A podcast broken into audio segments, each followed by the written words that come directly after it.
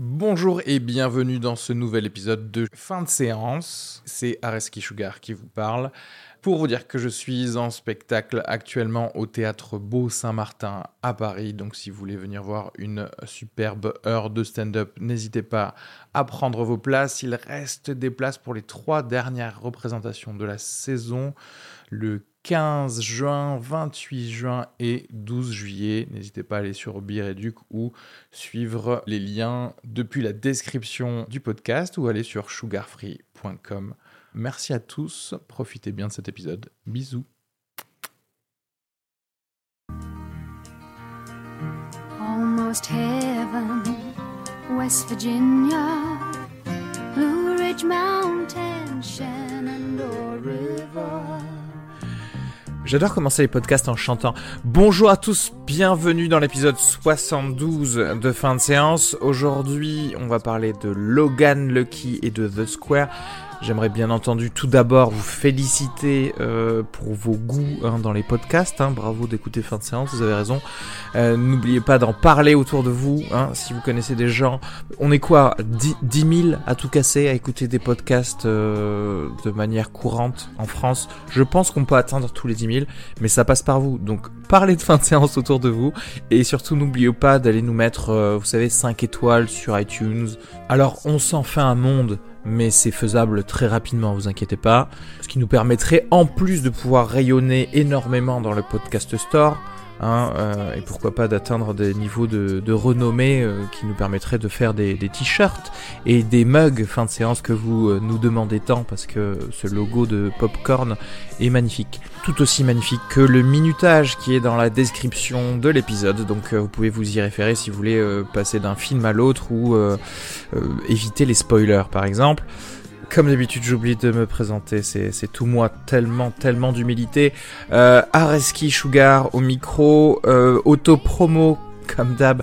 Je serai en spectacle les vendredis 24 novembre et 29 décembre à 20h au Centre culturel des Minimes. Billets disponibles sur Biéréduc, tapez mon nom ou alors tapez presque seul puisque je serai avec Emma pour euh, 30 minutes de stand-up chacun. Merci beaucoup à Alice Bégon, Arnaud Decaze et Jean-Yves Rabault qui étaient là pour ce double épisode spécial. D'ailleurs, pour une fois, on n'était pas éclaté en trois zones, mais simplement en deux, puisqu'on a skypé en binôme. D'ailleurs, vous, allez voir que c'est parfois un petit peu plus fluide que d'habitude, puisque forcément, on a un petit peu moins de délai à avoir au niveau des discussions et qu'on peut parler avec euh, euh, son binôme d'à côté. L'idéal étant bien sûr d'être euh, tous les quatre ou tous les trois, euh, suivant le nombre d'intervenants dans la même salle, mais parfois, parfois ça arrive, c'est rare, mais vous allez euh, peut-être euh, y avoir droit vers la fin de l'année.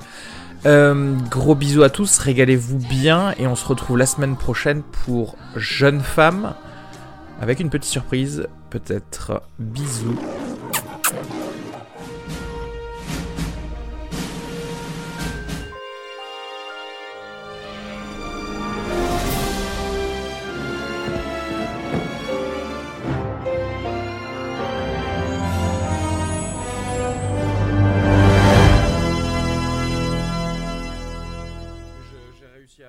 Facilement pour les deux derniers épisodes Ok. le, le Et, et, et, et parlez bien fort parce que sinon on vous entend pas bien Ah en ouais fait. Ouais. Vous êtes au max de, du- de votre son là Ouais, c'est pas une question de son, c'est une question de se détimbrer en fait si vous parlez pas fort. Ok, ok, le gars il commence à, avec les, les trucs techniques. D'accord, c'est bon comme ça Là ça va Je vais regarder ce niveau tout le podcast. Il parle à sa grand-mère. Oui, c'était un très bon film, hein, oui, y a pas de souci. Euh, Télérama a aimé. Ça marche très bien pour les grands-mères. bonjour à tous. Du coup, est-ce que vous voulez qu'on. Vous avez vu le, la Non mais déjà de ça y est, on Phantom a fait Thread un script, le gars il sait pas de quoi on Non, mais parle. si Est-ce que vous avez vu la bande-annonce de Phantom Thread ou pas Oui. On Moi est- je l'ai vu, ouais. Ah, tu, tu l'as vu Ça te donne envie ou pas le dernier Paul Thomas Anderson Bah de toute façon, même sans bande-annonce, ça me donne envie. Hein. De nouveau Paul Thomas Anderson, voilà quoi. Mais Moi, j'avoue, ce qui me donne presque plus envie, c'est de revoir Daniel Day-Lewis parce qu'il il se fait rare en fait, et c'est toujours. euh, bah, je sais pas, c'est un- toujours un tour de force, quoi. Je- je- Ouais, ça fait quatre fois qu'il nous dit qu'il arrête le cinéma, et donc Ouais. apparemment c'est son quatrième dernier film. C'est la mode en ce moment. C'est encore un mec qui est abonné aux fausses retraites, tu sais. Le ça. gars, non, mais. D'ailleurs, on va- on- sa reconversion. On va en parler d'un autre là de- durant ce podcast aussi de, de, de, Ah, de bah gars oui. qui avait dit qu'il était à la retraite. Et... Mais ouais, Soderbergh, oui, le gars, euh, oui. Euh, Lui, c'est le pire parce que pour le coup, lui, il peut pas passer six mois en fait de retraite. Il travaille sur un autre truc, Il peut pas passer 6 heures, je pense. c'est ça.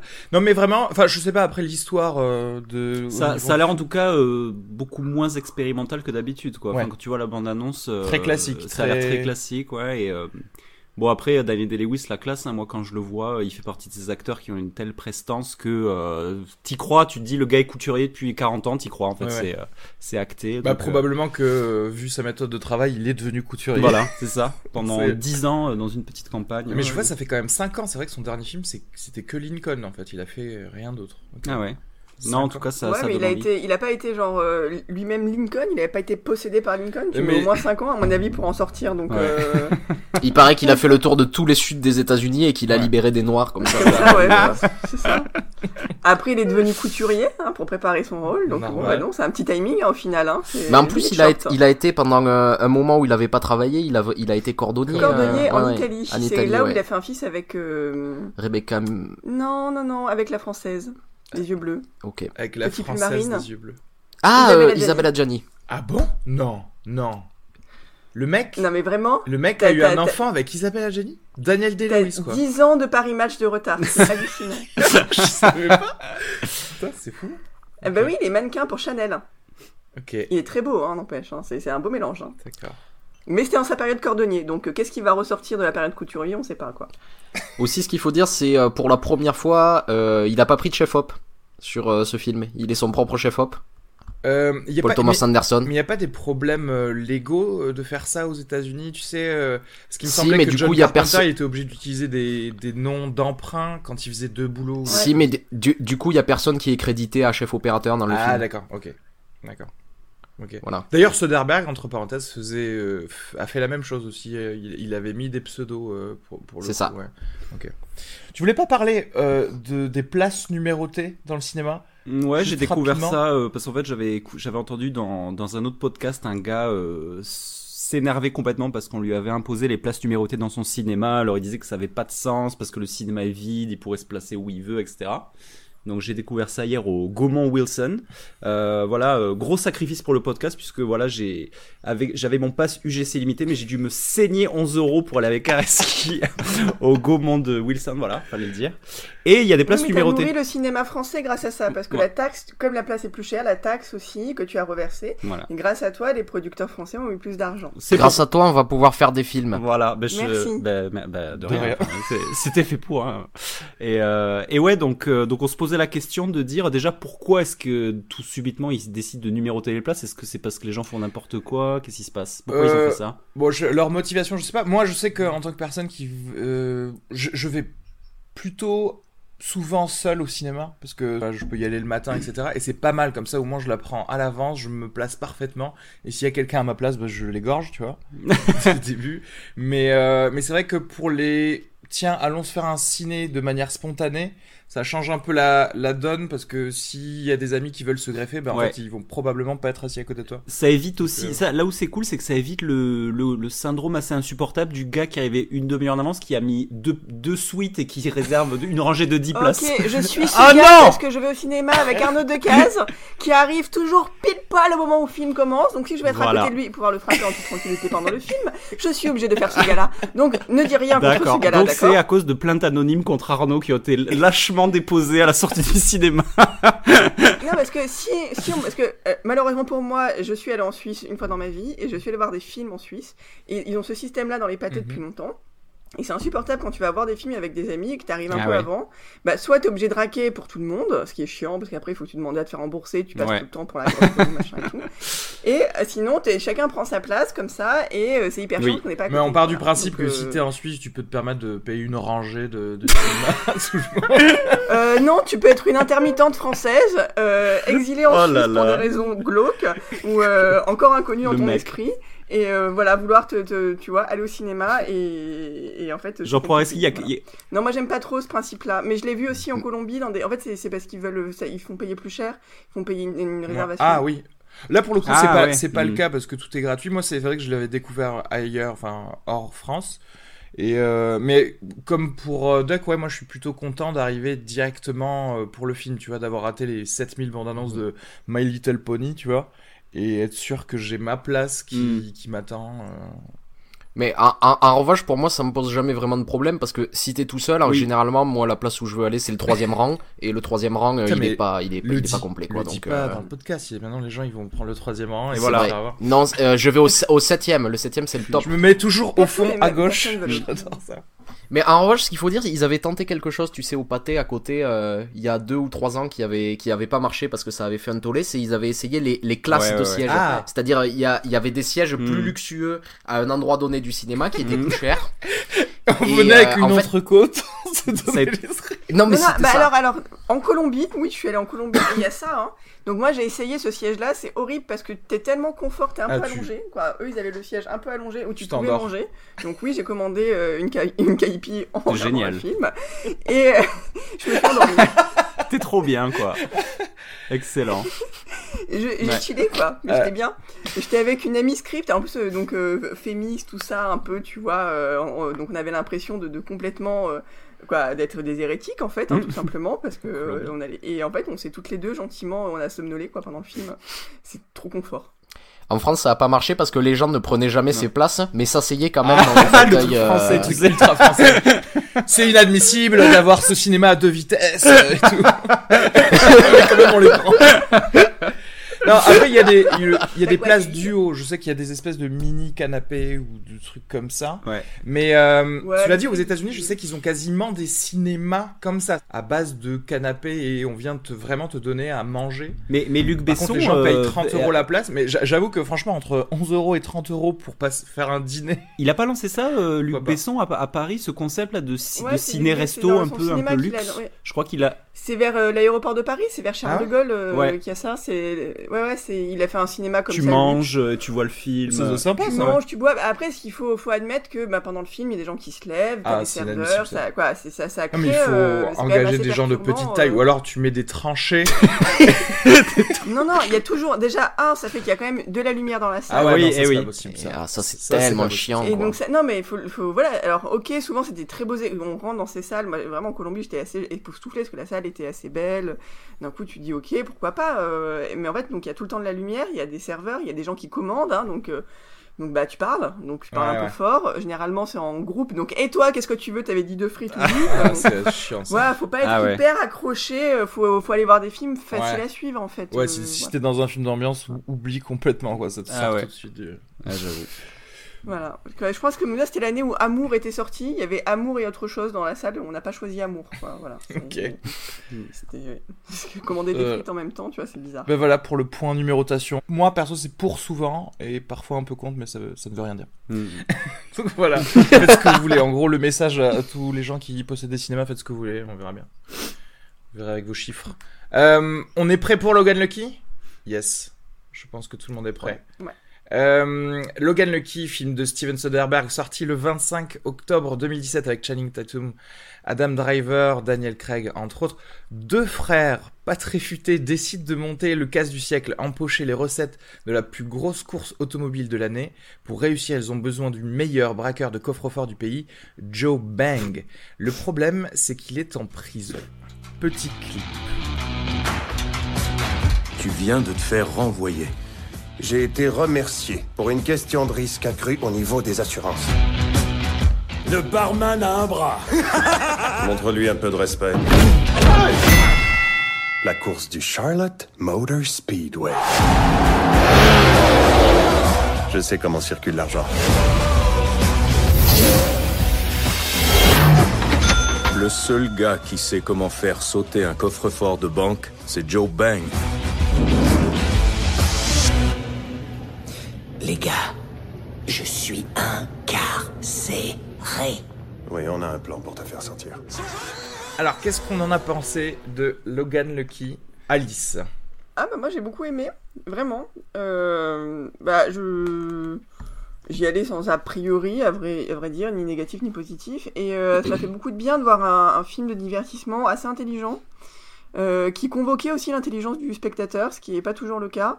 Et, et donc euh, non, plutôt euh, plutôt un, bon avis sur ce film. Ouais, non, mais en fait, moi, le, le film m'a plutôt cueilli. En fait, je m'a- je m'attendais vraiment à un film en petite forme parce que euh, j'avais un peu survolé quelques critiques et c'est vrai qu'on en parlait comme le retour un peu pépère, tu vois, de, de Soderbergh au cinéma. D'après ce que j'avais vu, pas infamant, mais pas non plus. Et, et en fait, je me suis rendu compte que le, que le film était euh, non seulement jouissif, c'est-à-dire il marche très très bien comme un popcorn movie que tu vas voir avec des amis, mais en fait derrière le, le, le, le fond social, en plus je l'ai trouvé super bien travaillé, euh, super. En fait, tu ressors du film vraiment avec la avec la pêche. Pour moi, c'est une des très très bonnes surprises de cette année. En fait, j'étais euh, Euh, ouais, écoute, pour moi, euh, je partage totalement l'avis du popcorn movie de très haute qualité. En plus, euh, le côté buddy movie aussi, parce que moi, la, les, les circonstances étaient parfaites. Tu vois, j'arrivais à Toulouse, j'allais, on devait se rejoindre au ciné, on devait voir ça. C'est vraiment l'ambiance buddy movie de fin d'après-midi du samedi, quoi, et ça marche parfaitement. Les, euh, les acteurs sont tous, tous les personnages sont au top. La, je partage ce que disait Alice aussi du euh, où tu, on ne prend pas pour un pour un idiot quoi. Tu, tu participes à tout ce qui se passe dans le film. C'est euh, c'est euh, très divertissant, très fun, très drôle aussi. On a on a bien, Ouais, on s'est bien marré. rigolé, ouais. Il y a deux gros fous, deux trois fous rires euh, sur le dans le film. Donc euh, à recommander à plutôt n'importe qui. Oui, n'importe qui. c'est abordable, c'est très abordable, c'est et puis ça reste cool. Donc euh, Je vois pas qui peut se faire vraiment chier devant le, Ouais. le- Logan Lucky. Euh, moi aussi, moi pour le coup, le, euh, le possible a priori que j'avais, c'est que ça avait l'air d'être un Steven Soderbergh mineur, effectivement, comme tu, comme tu disais aussi, euh, euh, Arnaud. Et en fait, c'est vrai que ça m'a surpris sur les quelques thèmes euh, du film, que ce soit euh, euh, les gens du Sud ou les gens qui sont dans la dèche, tout simplement, etc. Du coup, tiens, je me suis dit, ça rajoute une autre dimension à ce, euh, à ce film. Le casting est euh, extraordinaire. Franchement, je me demande même si je préfère pas ce casting-là à Ocean's Eleven. C'est Ouais. que- c'est qu'il il est moins ouvertement euh, All-Star, en Oui, fait, voilà. ce, ca- ce casting. Il a quelque chose de plus. T'as l'impression de voir les personnages plutôt que de voir les stars qui viennent s'amuser Ouais. dans un film. Ouais, euh, ils- réussissent ce tour de force là, c'est-à-dire que même si c'est des gens très connus, euh, très vite on oublie euh, les noms. Mm. À part peut-être euh, dans la dernière partie où il y a cette actrice. euh, Il a, sais il pas, a Hilary Swank. Ouais. Hilary Swank, je peux le dire, je sais pas si j'ai le droit de spoiler, si t'es spoiler ou pas. Mais euh, et là, elle intervient comme un vrai guest, Ouais, euh, c'est vrai. mais il en joue en fait. Mm. Il joue avec le fait qu'on la reconnaisse, euh, à ce que tu vois qu'elle soit un peu plus. Bah déjà, elle est, elle, c'est une agent du FBI, donc elle est censée être un peu plus classe, on va dire Oui, que les autres. donc euh, voilà, il, il- il joue très très bien avec euh, avec un peu euh, avec ça, en fait, avec euh, l'image d'Ira Swank, qui est cette actrice oscarisée, un peu intello, Mhm. qui débarque là-dedans en fait. Qui- Donc euh, non, mais c'est vraiment un film intelligent. Elle a joué, le, comme je disais, la Tommy Lee Jones de l'histoire. Elle, elle arrive en, en US Ouais. Marshall un Ouais. C'est-à-dire le Marshall avec le Ouais. grand col blanc qui se tient très droit et qui Mais vient. ça lui va très très bien. Hein. C'est vrai. Ça Elle- fait beaucoup bien de la revoir en et, plus. et euh. comme disent nos amis anglophones, she doesn't take shit. Non, mais ça fait du bien de l'avoir dans un rôle aussi un peu plus comique. Elle, elle a eu beaucoup de mal, hein, euh, Hilary Swank, malgré deux Oscars, à avoir une carrière un peu Ouais. euh, suivie. Et là, on se dit, ah oui, tiens, en fait, euh, elle pourrait être mieux utilisée. En tout Mhm. cas, euh, donnez-lui des rôles parce que euh, là, en peu de temps, elle fait quelque chose qui est super. C'est vrai qu'on ressent ce qu'on ressent dans euh, Ocean's Eleven quand on ou Ocean's 12 quand on voit Bruce Willis par exemple, etc. Tu vois, on sent qu'il se, il fait un clin d'œil au fait que, euh, ouais, tout le monde sait que.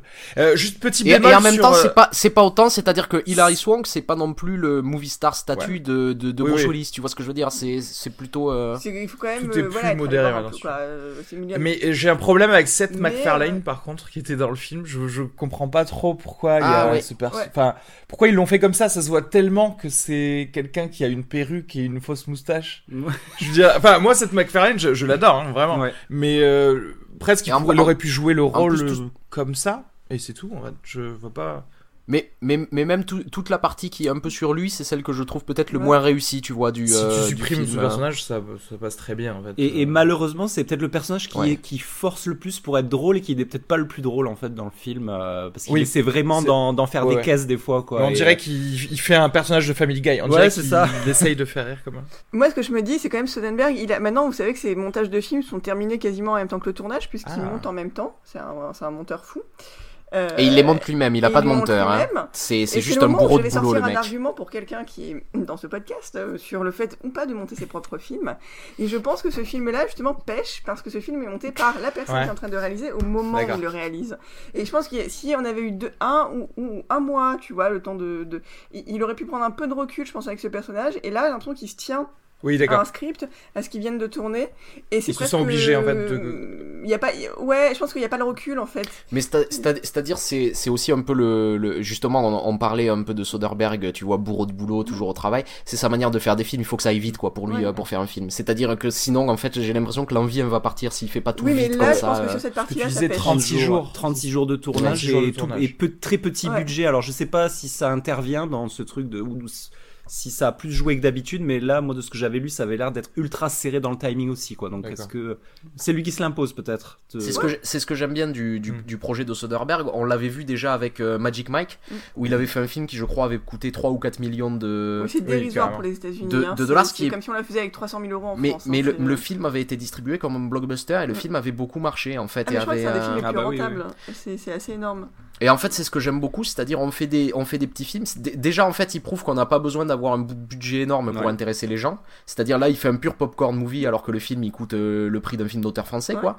Et euh, et pourtant en fait, il, il arrive à le distribuer, à intéresser les gens. Là à nouveau, Logan Lucky marche plutôt bien, Alors- tu vois, comme euh, comme film. Et c'est et c'est quelque chose euh, à l'intérieur du, du système hollywoodien que j'aime plutôt cette idée. On va faire peut-être plusieurs petits films avec le budget qu'on a pour faire un gros et on va mettre en avant ceux qui ont le, le meilleur Aussi, potentiel savoir un commercial. truc, quoi. je crois qu'il a racheté un peu des droits de distribution ou tout ça pour avoir la main mise sur hein. le marketing en fait. Ouais. Donc ça peut être pas mal parce que Mmh. c'est vrai que on en a pas souvent parlé ces derniers temps de- d'une espèce d'un mauvais marketing ou d'un marketing mensonger par rapport au film qu'on nous présente ou alors qui en dit trop sur le film tout simplement. Et c'est vrai que moi je trouve que le réalisateur devrait tellement avoir la main mise sur les Mmh. bandes annonces etc. Mais ça, c'est compliqué parce que c'est- il y a tellement d'intervenants à ce niveau-là, et je pense d'autant plus aux États-Unis où le, où le budget marketing est, est quasiment équivalent au budget de réalisation, euh, si ce n'est plus maintenant. Donc, euh, on, on est sur des enjeux financiers que le réalisateur, qui est en plus d'autant plus technicien aux États-Unis, à part s'il est assez connu, qui prend des crédits de production, etc. Mais ça se fait pas en tout début de carrière. Donc, oui, il y a ce. Après, on, on tombe sur, sur des Soderbergh qui savent faire des films très bien, pas cher, parce que Ouais. c'est un bourreau de travail et que c'est surtout un grand, grand cinéphile. Donc ils peuvent se Et permettre C'est quelqu'un qui analyse énormément, c'est pour ça aussi qu'il est aussi à l'aise dans ce genre-là de braquage, parce que c'est un, mec qui analyse tout le temps. Et, euh, et donc moi je suis pas étonnée, et en fait euh, bah, ça marche. Et, et finalement ce qu'il fait, c'est rien d'autre que ce que euh, Hollywood faisait pendant la période des studios, euh, c'est-à-dire qu'on fait beaucoup beaucoup de films en très peu de temps. Euh, et en fait, il y a des films A, voilà, quoi, des, de catégorie euh, un peu premium avec beaucoup de budget, mais sinon, il y a beaucoup, beaucoup de films qui se font. Euh, on utilise les comédiens tout le temps, on leur fait des contrats, on les fait tourner, et euh, on, on regarde après ce qui est Mm. bien et on, on met en avant ce qui est bien, quoi. Et, et finalement, il ne fait que réutiliser une recette Mm. qui, Ouais, qui qui, existe qui depuis euh, déjà. 100 Et, ans, quoi. et C'est, puis, euh, c'est tout, et puis hein. l'intelligence aussi, tu, enfin, vous parliez de la, du côté gérer son budget, tout ça, et, et là où je trouve qu'il est très intelligent sur ce film, c'est que, tu sais, il y a, on, travaille autour de cette, cette course de NASCAR, en fait, où, euh, et ça va donner un espèce de côté spectaculaire au film. Et en fait, c'est pas forcément du, ça va, Alors ça va, y a ça pas de- décors, Voilà, c'est ça. Il se ouais. sert de ça pour donner un côté un peu blockbuster, genre waouh, il y a des courses de voitures de malades et tout, alors qu'en fait, c'est, ça a été très intelligemment traité puisqu'ils sont plutôt dans les tunnels et tout. Donc, euh, je le trouve très malin sur ça, sur ce, cette gestion de, du, du côté spectaculaire. Est-ce que je peux prendre vos notes et ensuite on va peut-être rentrer un peu dans, l'histoire et, euh, et détailler tout ça euh, bah, Allons-y, le même ordre. Alors, Alice, sur 5 miam. On commence par les notes Attendez, tout a changé ici. euh. Non, avant En fait, de on met les notes et comme peu. ça, après, on spoil. D'accord, trop bien. Euh, ok, et ben je mettrai 4 miams. Ok. Ouais, je mets 4 miams aussi au Tiens. film. Ouais, pareil, 4. J'ai peut-être même 4,5, mais non, 4, c'est très J'ai vachement hésité. Moi, j'étais peut-être à 3,5 et puis à un certain moment, il y a une sonne qui m'a qui, qui m'a mis les, les larmes aux yeux. On va en parler tout à l'heure. Et 4 Je qu'on sait laquelle 4 miams pour moi, du coup, putain, consensus complet à 4 personnes, What? c'est chaud. 4 étoiles. Oui, donc franchement, ça vaut vraiment le coup de le, de le voir. Bah, li- du coup, alors, détaillons un petit peu l'histoire. Déjà, qu'est-ce que vous pensez des, des deux frères euh, Channing Tatum Qu'est-ce qui se Adam passe déjà dans ce film? C'est quoi l'histoire? Comment on pourrait vendre le. Alors, l'enjeu euh, réel, tout commence quand euh, Channing le personnage de Channing Tatum, un des Logan, se fait virer de son travail à cause d'une pre-existing condition, le fait qu'il boite. Et là, on rentre déjà dans le, le thème Non, social euh, un peu. il, il- il faut, il faut juste expliquer, c'est parce qu'il est ouvrier sur un chantier. En fait, le fait qu'il boite, ça gêne les euh, financiers de l'entreprise pour lequel, Les euh, pour laquelle, Voilà. les assurances pour, de l'entreprise pour laquelle il, il travaille, alors qu'en fait, le travail qu'il fait ne nécessite pas d'avoir les jambes valides. pas, hein, voilà, mais, il est dans un, je sais pas comment, une pelleteuse. C'est ça, ouais.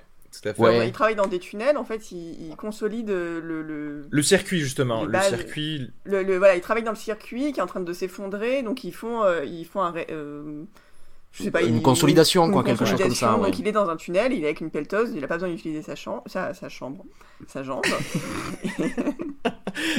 Alice ça veut, aller dans la chambre dans de Channing Tatum. non, pas tellement, il peut dormir dans la maison. Selon mes critères.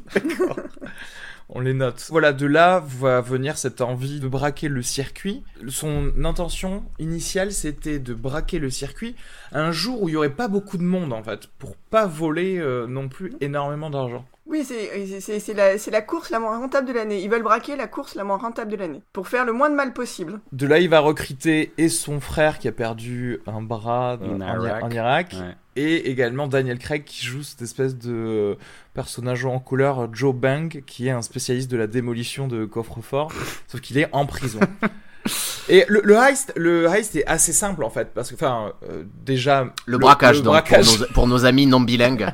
le braquage est assez simple parce que au final, euh, par rapport à la complexité de Ocean's Eleven ou même euh, pour avoir un élément euh, Mm. du futur braquage, il faut déjà aller dans une autre ville pour le chercher, etc.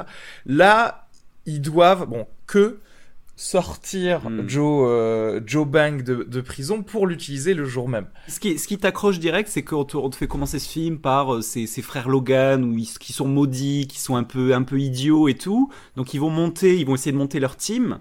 Et, euh, et plus t'avances dans le truc, plus tu te dis, mais attends, il va avoir ce gars en prison. On dit les frères, c'est les frères et la et la sœur. sœur, oui, c'est vrai. hein. Les Logans, Les Logan. ok, les Logans qui. Il y en a trois. Il y a une sœur qui est coiffeuse, un frère qui est barman et l'autre frère qui est une ancienne star donc, Du football américain. Channing Tatum, qui travaille sur des chantiers et qui a du mal à joindre debout parce qu'il est intérimaire. Ouais. Il a une enfant, il est, il est séparé et sa femme est avec un concessionnaire de voitures. Et ils ont une fille en commun. Voilà. Putain, Euh, parfait. euh, Exceptionnel. Il faut que tu reviennes tout le temps, tu sais, dans le C'est podcast. clair. en fait, on va te faire C'est mon boulot d'assistante réalisatrice en ce moment, vous voyez, je, Ouais, tu ça, cadres ça, ça bien, déforme, hein.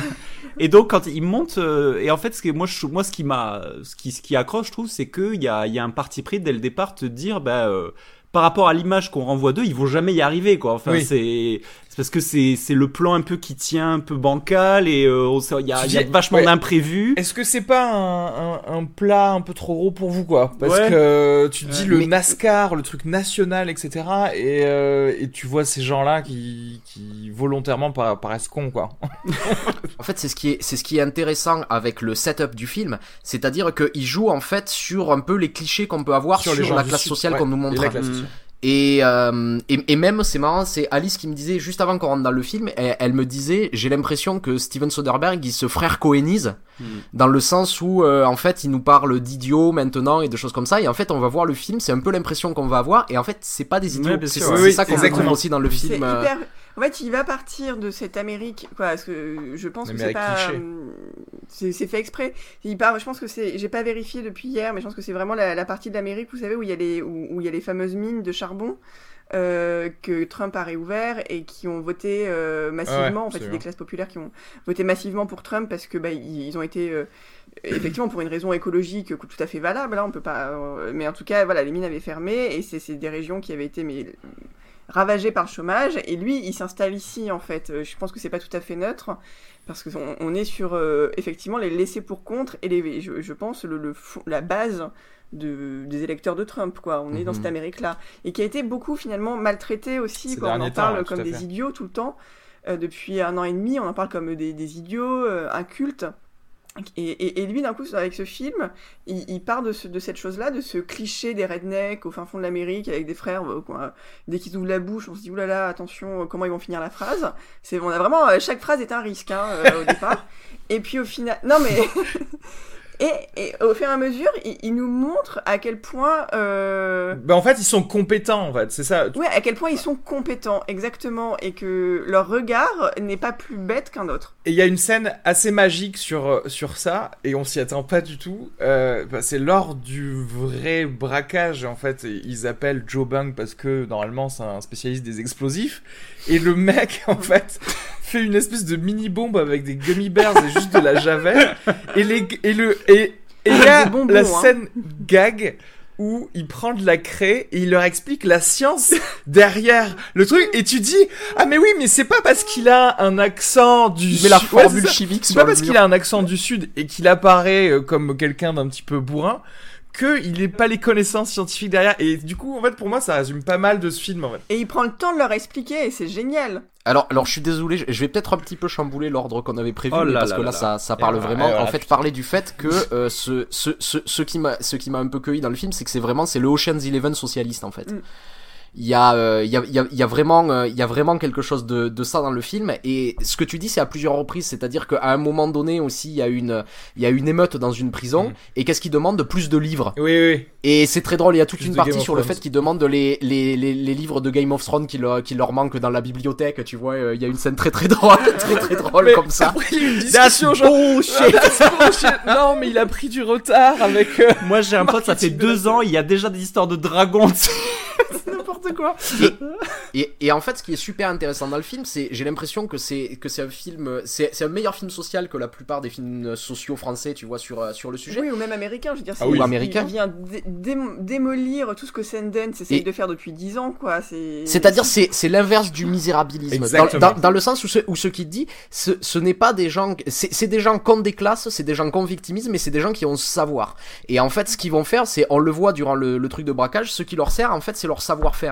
Ça va être euh, tout ce qui, tout ce que le type a appris en construction. C'est euh, les potins que la, la coiffeuse a accumulés dans son salon de coiffure, mais c'est aussi leur loisir parce que c'est, là où le film est fort. C'est, c'est, il dit, il, il, il montre ces gens et il dit, en fait, c'est des, des gens qui, qui ont autant en fait de vie que des gens qui sont dans une classe sociale supérieure. C'est-à-dire, ils ont des loisirs qui leur servent. La voiture pour la coiffeuse, Ouais. euh, ça, ça, ça va. tu- tu- tout ce qui développe à côté, la mécanique pour euh, Channing Tatum, tu vois, qui, dé- qui développe ça à côté. Et en fait, ils ont un, un savoir-faire. Finalement, c'est eux qui font tourner la baraque. C'est ce que c'est ce que dit le film. C'est eux qui font tourner la baraque, qui ont le savoir-faire pour le faire et qui le mettent en œuvre pour pouvoir en fait faire ce braquage. Et là où c'est c'est intéressant, c'est qu'ils qu'ils créent une entreprise socialiste parce qu'on le voit en fait euh, tout au long du film. C'est déjà ils utilisent donc ce, ce ils, ils utilisent les, euh, les les machines, les moyens de production qui sont à leur disposition. C'est-à-dire ils vont utiliser les machines de, ch- de chantier qu'ils savent utiliser, etc. Ils reprennent en main Ouais. les moyens de production. Ils vont les utiliser afin de faire ce braquage et une fois que le braquage est effectué et c'est ça qui est très fort, en fait on n'oublie personne. C'est-à-dire chacun a sa part. Et ça va très loin, c'est-à-dire qu'ils utilisent même les a priori qu'on a sur eux. C'est-à-dire que pour réussir à sortir de la prison, il va falloir qu'un un des deux, qu'un des deux frères se fasse incarcérer pour pouvoir sortir euh, Joe Bang de la, de la prison. Et c'est hyper intéressant parce que qu'est-ce qu'ils font? Bah, euh, c'est, très simple. Ils savent qu'il suffit pour lui de faire un acte complètement mineur de destruction, de, de je sais pas, il rentre dans une vitrine de, de Ouais. station essence, qui Ouais, est en soi pas très grave et ne mérite pas 90 jours de prison qu'il va se prendre hyper facilement alors que on le rappelle au moment où il a la sentence c'est quelqu'un quand même qui a servi le pays Ouais. ce qui est pas assez important aux États-Unis mais il prend quand même 90 jours de prison et il le savait. Et en fait, il se sert de cet a priori-là euh, de la Mhm. société. Et comme quand ils font l'espèce de, de révolution dans la prison, ils savent que le mec en face va, euh, va rien dire parce qu'il est, il veut absolument pas qu'il y ait des des problèmes vagues, dans sa prison, quoi, en tout cas qu'on sache, des vagues. Donc ils se servent effectivement de tout ce truc-là, de ce qu'on. Mais We don't have De- riot de- problems C'est- c'est- in c'est- Monroe. c'est- c'est- C'est c'est ça qui est super fort, c'est-à-dire que d'abord ils jouent sur nos a priori qu'on a, sur Ouais. les classes populaires, et après c'est c'est- ces mêmes gens qui appartiennent à des classes populaires, ils se, ils se servent de leurs a priori sur les classes supérieures Ouais. pour, appor- pour, euh, pour aboutir leur, euh, leur Ouais. coup. Mais ce qui, ce qui est fort aussi, c'est que d'ailleurs, non seulement en fait, chacun va avoir sa part, même ceux qui ont un tout petit rôle et qui vont avoir, mais aussi ce qui est fort, c'est qu'une fois qu'ils ont réussi leur braquage, ils financent la sécurité sociale.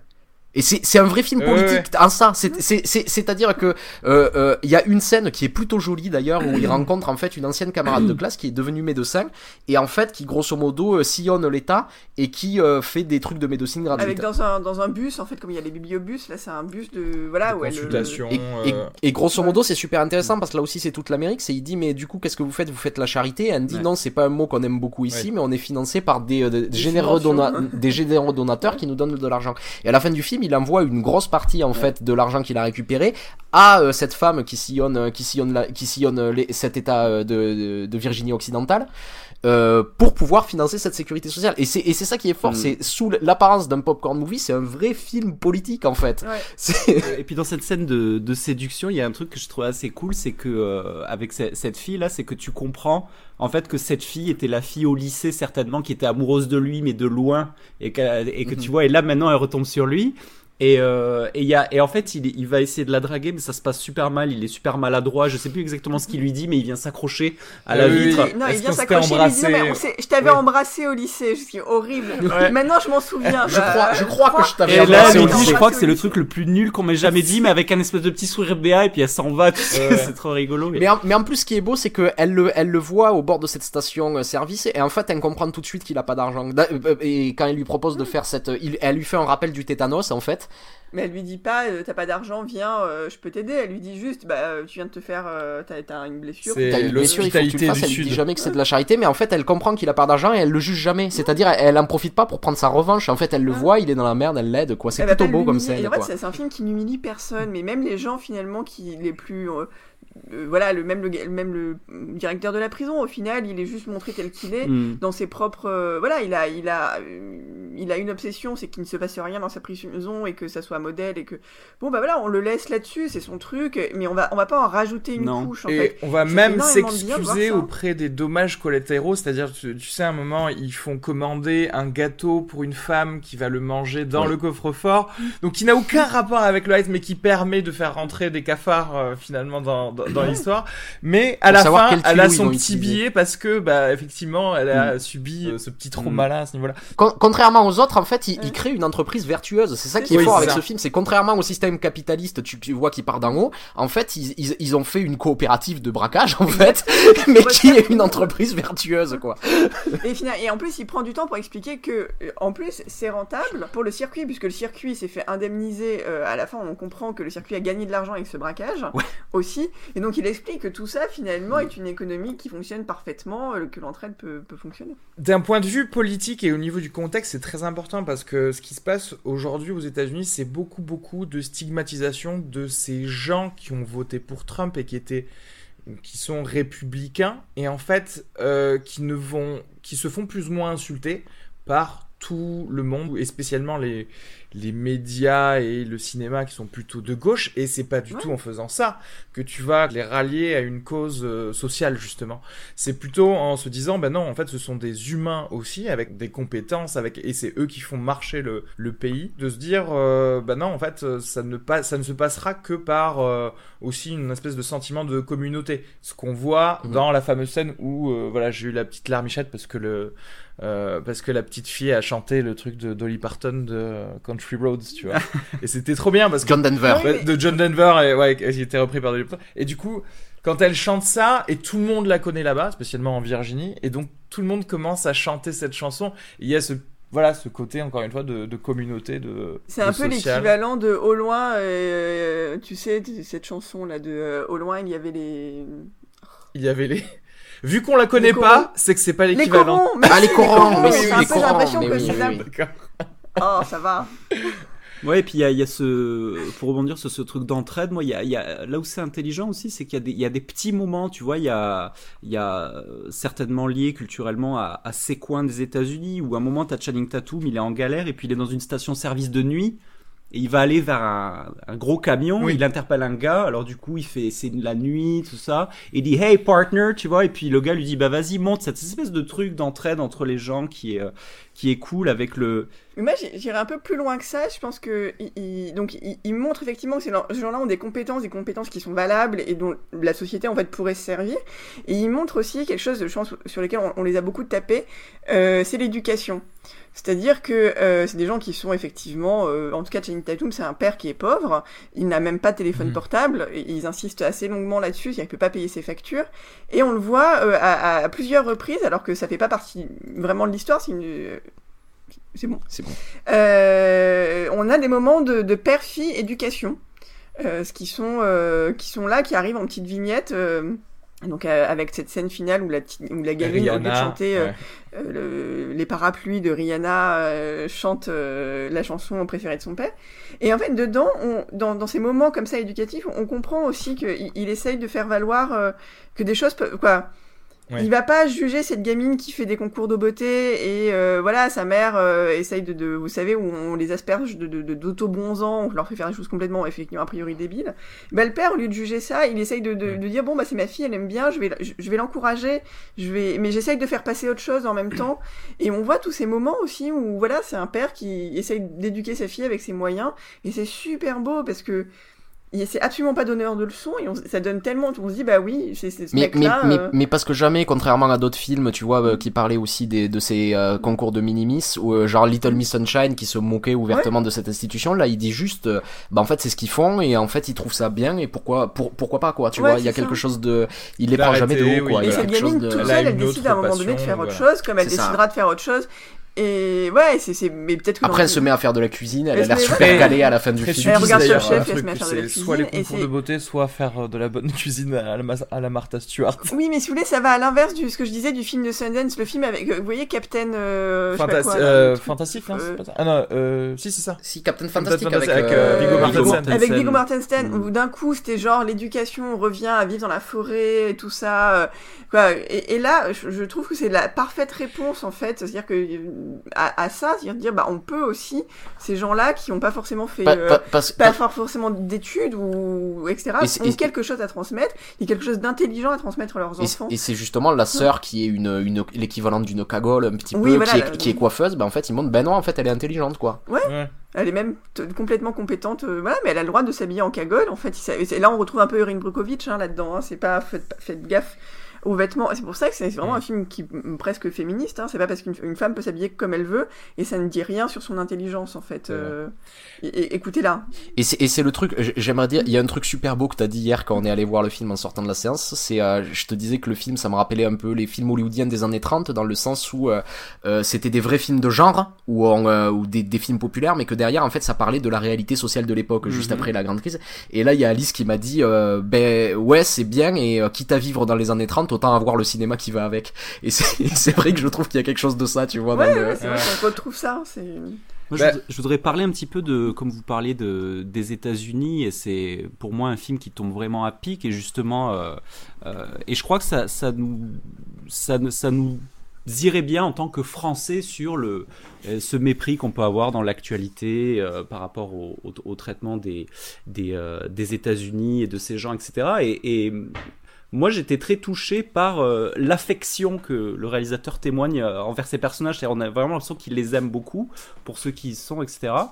Et, euh, et le film rétablit assez bien la vérité sur la particularité des États-Unis, à savoir un pays qui doit concilier, concilier beaucoup de fractures. C'est-à-dire, voilà, il y a, des endroits, c'est comme ça, on fait avec, c'est pas, c'est l'Amérique de Trump, oui, mais euh, il y a des raisons en fait qui font que, que ces gens ont, ont, ont voté pour Trump. Moi, je, moi, je, me, moi je, je me rappelle avoir euh, beaucoup travaillé sur les élections euh, américaines avec, euh, avec mes élèves et, et en fait, ce qui m'a beaucoup choqué, c'est que c'est très difficile d'aborder euh, avec un, un public le Trump. C'est-à-dire que dès que tu leur montrais des, les gens qui avaient voté pour Trump, c'était tout de suite ah c'est c'est c'est pouilleux, c'est idiot, ces ouais. imbéciles.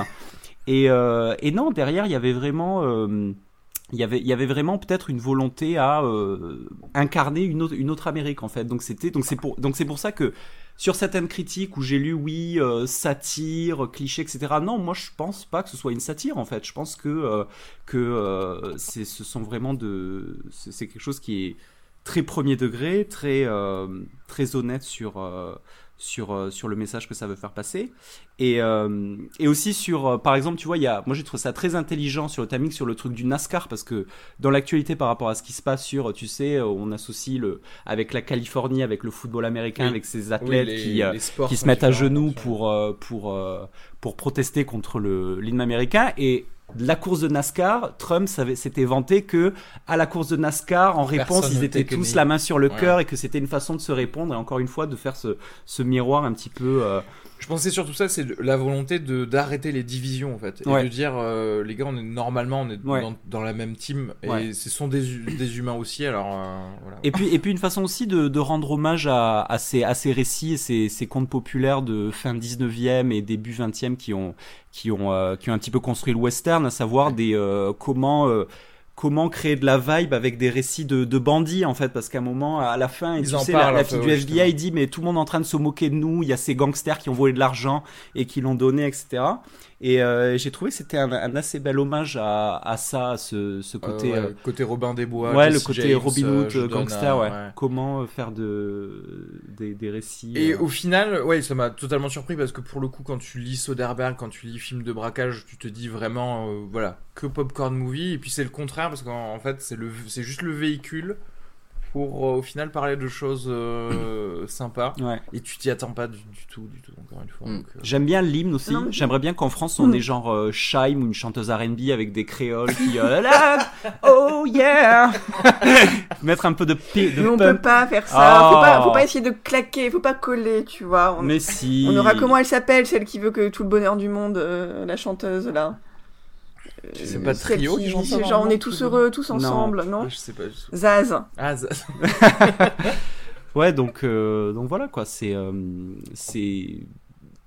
Je pense, je pense qu'il y a beaucoup de gens qui vont voir ça comme une, comme une satire de, de l'Amérique sudiste, et alors que ça n'est pas du tout, quoi. Bon, en tout cas, je vois ça comme une évolution un peu dans les Soderbergh parce que je sais pas. Du coup, qu'est-ce qu'il va faire après S'il va continuer dans un. Ça rend très impatient du prochain. Ouais, Moi je complètement, suis, euh, Mais- je suis un peu à cran là pour le prochain. Je me dis qu'est-ce qu'il va nous faire d'autre? Quel parce sujet que... il va prendre? En fait, ouais, carrément. Je pense que c'est le film de la maturité. Clairement, parce qu'après Magic Mike, qui a un très gros succès, tout ça, et je pense qu'il a le choix entre faire. Il qui, peut. qui- euh, qui était déjà un film social en plus Oui, à Magic Mike. Magic Mike, c'était déjà un film social, mais disons qu'il a les clés en main. S'il a envie d'un gros budget, je pense qu'il peut le décrocher maintenant parce qu'il a prouvé qu'il était. Je pense qu'il peut un peu faire ce qu'il veut. Euh, et qui maintenant, il on va dire, il a la ma- maturité du mec qui a déjà eu sa Palme d'Or, Ouais, déjà eu ses. Oscars, donc euh, je pense qu'il est plus, il court plus derrière ça. Et que tout Donc le monde l'aime aussi, libéré. même dans le milieu. C'est-à-dire qu'il il peut claquer des doigts à avoir n'importe qui qui vient jouer dans son film. Je pense que tous les comédiens savent et à raison qu'ils sont extrêmement bien servis et je veux dire euh, tous ces films le prouvent quand même on peut le dire. Moi j'ai d'autres réserves sur ce, parfois sur des choses de Soderbergh où je trouve qu'il il y a parfois un aspect un peu limité dans dans ces films. Je trouve que on en parlait un peu hier euh, à la fin, c'est-à-dire que oui c'est quelqu'un d'extrêmement brillant, euh, mais ce côté un peu copycat quoi, de, de toujours se servir. En fait tous ces films sont sont des pastiches en tout cas des récupérations euh, un peu parfois copier-coller, hein, mais il va voilà je, Soderbergh, il change très vite d'image. Il va, il va se calquer, Mm. il va calquer son image et son, et son, oui, et son, oui, son film avec le lien, en lien avec ce qui, tout, tout ce qu'il a un peu inspiré. Et parfois, il me manque une interprétation, mais parfois euh, visuelle ou, ou on va dire un peu plus profonde. J'a- J'aimerais que ça soit euh, parfois plus intime. Ça, ça me gênait beaucoup au début. Et là, je trouve que finalement, il arrive à trouver un, à force d'avoir beaucoup, beaucoup imité. Euh, mais dans le beau sens du terme, hein. c'est-à-dire Mhm. que c'est c'est comme un, un faussaire qui d'un coup Oui, oui. en, en repeignant, en repeignant, il, il arrive à trouver style. ce qui lui est personnel. Et, et là, j'ai l'impression que c'est un discours politique, un discours politique qui est intéressant, Ouais, une espèce Pas de portrait comme comme ça Shelby. de, de- de- des États-Unis qui m'intéresse beaucoup, en tout cas, et qui rend ces films, je trouve que un cran au-dessus, quoi. On a une... Mais, mais, mais c'est vrai qu'il y a un truc aussi qui m'a frappé, et ça depuis, depuis quelques films, en fait, j'ai l'impression qu'il a eu euh, un gros gros temps d'expérimentation. Bon, on se souvient euh, euh, tous ces délires des années 90, genre Schizopolis, tu vois, ou euh, des Mm. choses comme ça. Euh, Dans les années 2000, il a sorti des, des films comme Bubbles, qui était une, une, une, imitation. une, imitation de films d'auteurs européens, Ouais, un petit peu. Il y avait quelque chose avait, de... Il avait complètement Bubble, c'est une imitation quasiment parfaite d'un film, d'un documentaire qui existait déjà, quoi. C'était. euh, Et il, il a, il a beaucoup testé. C'est vrai que dernièrement, notamment, il avait partagé des choses sur son blog, no- notamment pour ex- euh, comme exercice pour les, euh, les, les aspirants cinéastes. Il avait proposé une, une vidéo qui était, il avait remis euh, les aventuriers de l'Arche perdue de Mhm. Spielberg, qu'il avait passé en noir et blanc pour pas qu'on se concentre sur la beauté Mhm. de l'image. Il avait enlevé le son et il avait dit regardez ça et analysez juste là où la caméra est posée. Et, et en fait, c'est quelque chose qu'a beaucoup fait Soderbergh. Il le répète à longueur de temps qu'il est jaloux de Spielberg et qu'il atteindra jamais son niveau et qu'il est un peu, tu vois, à, à- à ce niveau-là. Mais quand je regarde Logan Lucky et ses quelques films précédents, la caméra, je la vois plus tellement, mais à chaque fois, je me dis, elle est au bon endroit. Et je crois qu'il a mis ça de côté, c'est-à-dire, il a atteint la technique un peu là où il voulait, euh, Ouais. là où il voulait être.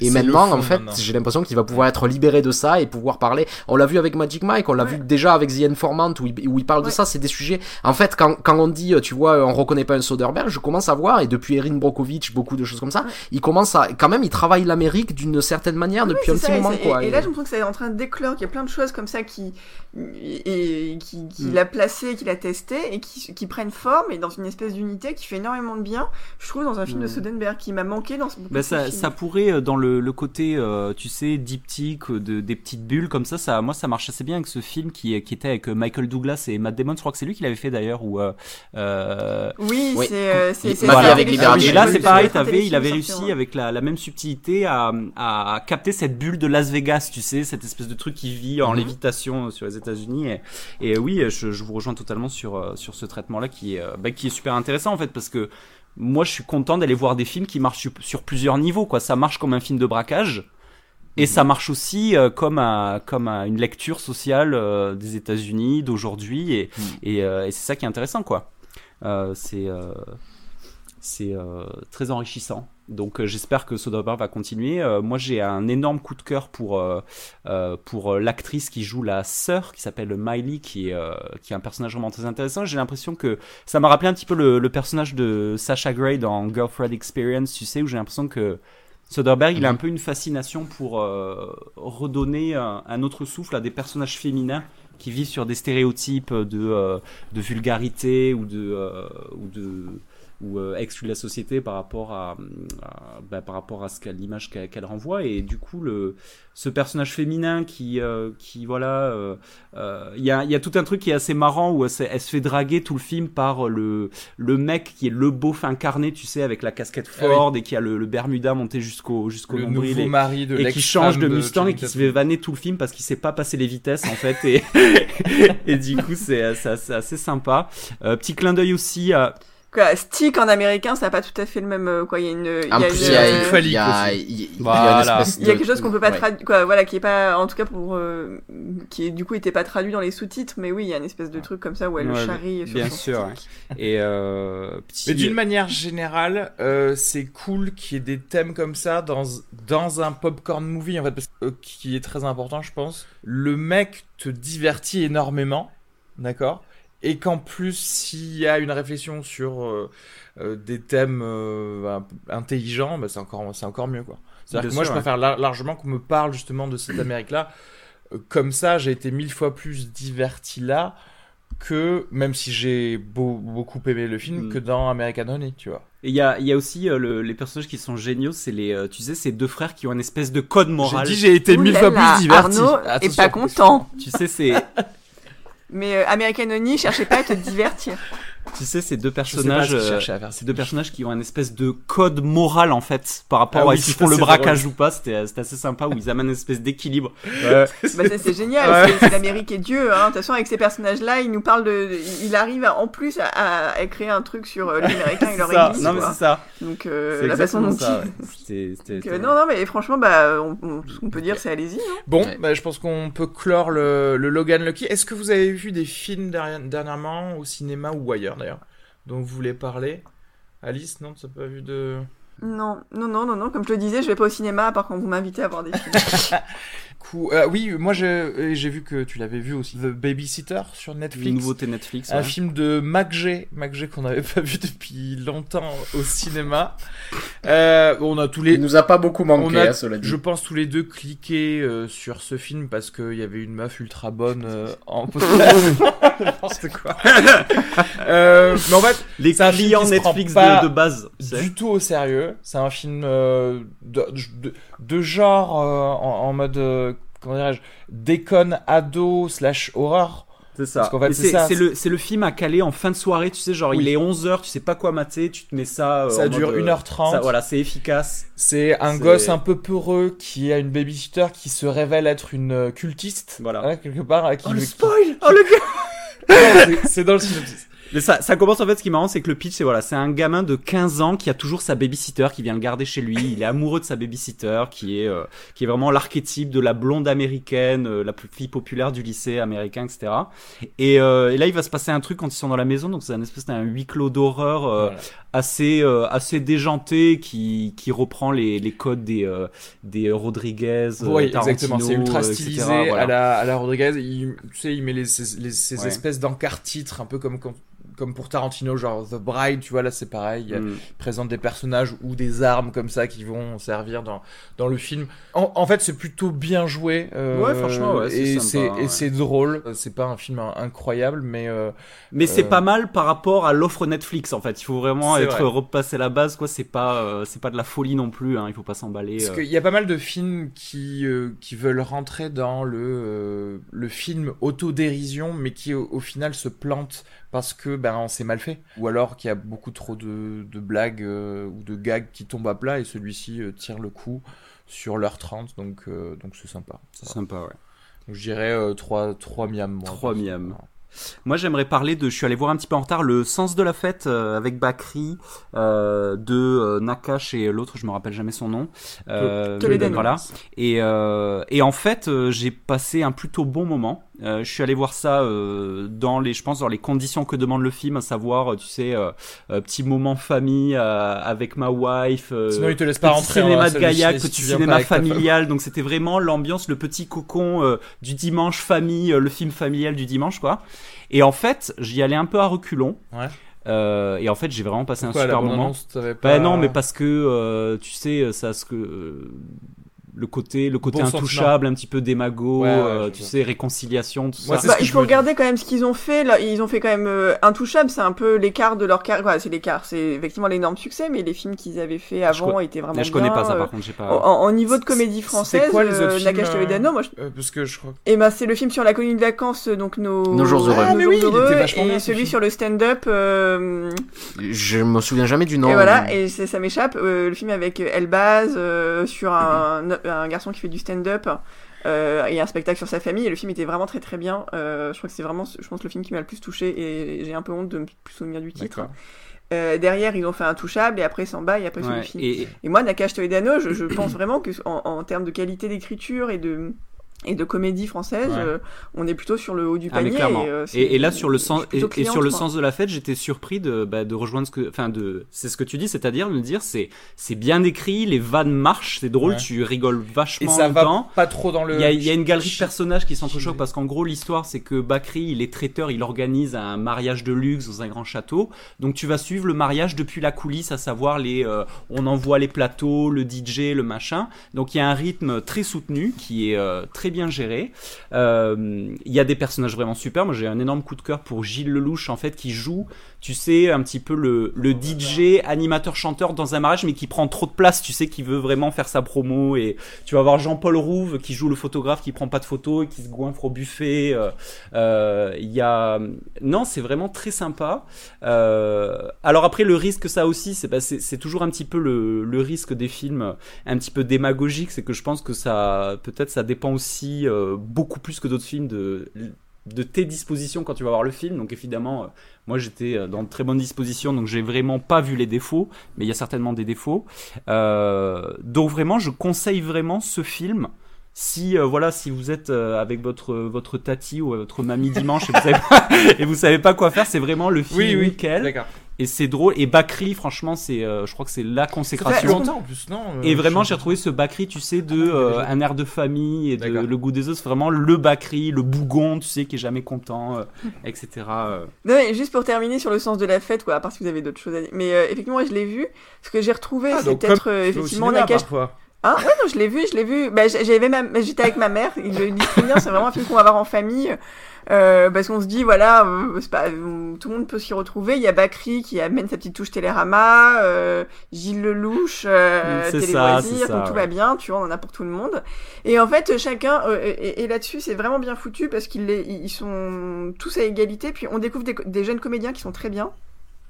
Euh, j'ai pas retenu le nom de la comédienne qui fait la- le bras droit de, de Bakri, mais elle est ouais. vraiment super. Euh, c'est le vrai Adèle. second rôle du film, une vraie découverte parce qu'elle tient le rythme, elle a beaucoup de rythme dans son jeu. Quoi, elle- je trouve qu'elle est, ça, ça me fait un peu la même impression que Omar Sy dans les films justement de Nakash Toledano qui avait toujours des, des seconds rôles, mais qui, qui le permettaient de tester, de s'épanouir au fur et à mesure. Et je pense qu'elle, on va la revoir parce qu'elle est, elle, elle est vraiment très très solide face à Bakri.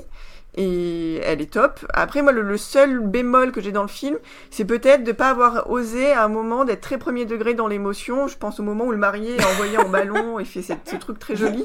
Non, mais qui est- c'est une blague. Et à ce moment-là, alors que dans tout le reste du film, on peut se permettre, ils se permettent de pas rire. Benjamin euh, et de de- de- d'avoir prendre un peu de recul avec leur personnage et de leur euh, ben là il le fait pas avec le marié à un moment où je pense que et, et je trouve ça un peu dommage tout ce moment euh, parfois ils, ils ont encore un peu du mal à, à sortir du guignol alors que sur certains personnages et ça ça m'a sorti du film.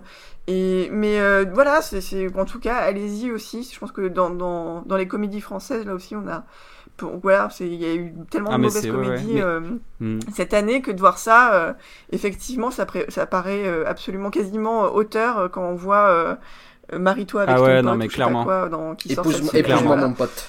Voilà, donc euh, allez voir Mais plutôt euh, pour rejoindre ce que tu dis, c'est très juste ce truc, ce que tu dis pour Gilles Lelouch Télé Loisirs, parce que là où je trouve qu'ils sont très bons, c'est qu'ils arrivent à, euh, à étaler des registres de blagues à des niveaux différents en fait. Donc euh, moi j'ai eu l'impression que dans la salle, il y avait un peu des blagues pour tout le monde quoi. Tu vois, c'est-à-dire qu'il y a des moments, euh, tu sais, ils mainstream certaines blagues et puis après il y a des blagues un peu plus fines et j'ai, et j'ai, ils ont un côté fédérateur qui est, qui est certain quoi. C'est-à-dire ils arrivent vraiment à faire un film qui plaît à un maximum et qui est efficace quoi. C'est, euh, c'est euh, ce que j'ai vachement aimé. Oh, donc, Donc, euh, à recommander quand ah, même. clairement, bah ouais, clairement. Euh, juste deux secondes avant de passer à The Square, il faut que je retrouve mon téléphone parce qu'il il vibre et ça me saoule depuis tout à l'heure et je sais pas où il est. Ok. Voilà, pas? intéressant. T'entends pas qu'il vibre là? Ne, en plus, pas ouais. du tout où il est. Est-ce que c'est un moment où on peut faire de la promo pour Jeune Femme avec Arnaud Allez voir Jeune Femme. C'est vrai ça. Il faut, il faut aller voir Jeune Femme. Il faut aller voir Et Jeune Femme. À Noël ou même les anniversaires qui arrivent, vous pouvez acheter le CD euh, de la compositrice française Julie Rouet, euh, qui a composé la musique du film et qui est extrêmement douée. Euh, nous vous conseillons ce film. Euh, si vous ne l'aimez pas, euh, faites des commentaires. On viendra vous, vous insulter, bien sûr, en commentaire. On sait très bien troller euh, quand il s'agit de, jeunes femmes. Mais voilà, et puis bah, Arnaud fait une apparition dedans, donc juste pour ça, ça vaut le coup de payer son ticket. Si vous avez une carte, achetez la place à la place. Vous allez donner de l'argent à des gens bien. Euh, c'est quasiment caritatif à ce niveau-là. Euh, c'est un film qui s'est fait sur rien, avec des gens super. Euh, voilà, donc vous avez une carte, vous l'oubliez ce jour-là, et vous en achetez deux, et vous allez le voir tout seul, je sais pas, vous l'offrez autour de vous. En tout cas, vous allez voir J'ai vu la, j'ai vu, j'ai vu la Et vous bande annonce. payez Ça a l'air vraiment super bien. Ça a l'air, ça a l'air vraiment cool. Ils ont montré aussi parce que y a, alors l'actrice principale est passée chez Yann Barthès. Je l'ai vu sur sur TMC là.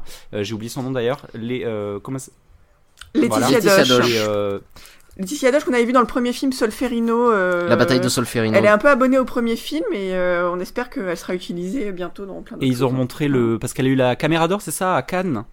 Et, et en fait, c'était assez touchant parce qu'ils ont montré le, la remise du prix et la réalisatrice, elle avait l'air, euh, elle avait l'air euh, très émue et euh, très euh, très timide en fait. C'était euh, c'était assez c'était assez touchant de. Il y avait la- l'actrice qui lui tenait la main pour pour s'exprimer. euh, ça avait l'air.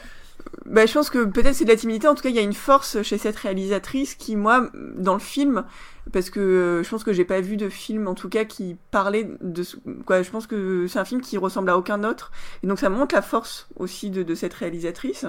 Euh, Il y a des imperfections dans le film. euh, on pourra en rediscuter si on fait un, un podcast sur celui-ci, mais en tout cas, elle, a- elle arrive à euh, oui, il y a, il une fragilité, une sensibilité au monde, mais qui arrive à se transmettre dans, une force et dans un, une détermination dans tout le film, et qui est, en fait, c'est pour ça qu'elles sont aussi, je pense, fusionnelles, cette actrice et, et cette réalisatrice, parce que il il c'est comme si d'un coup les deux avaient uni un peu cette espèce de détermination pour créer ce personnage, que c'est un personnage qui a été créé à deux en final.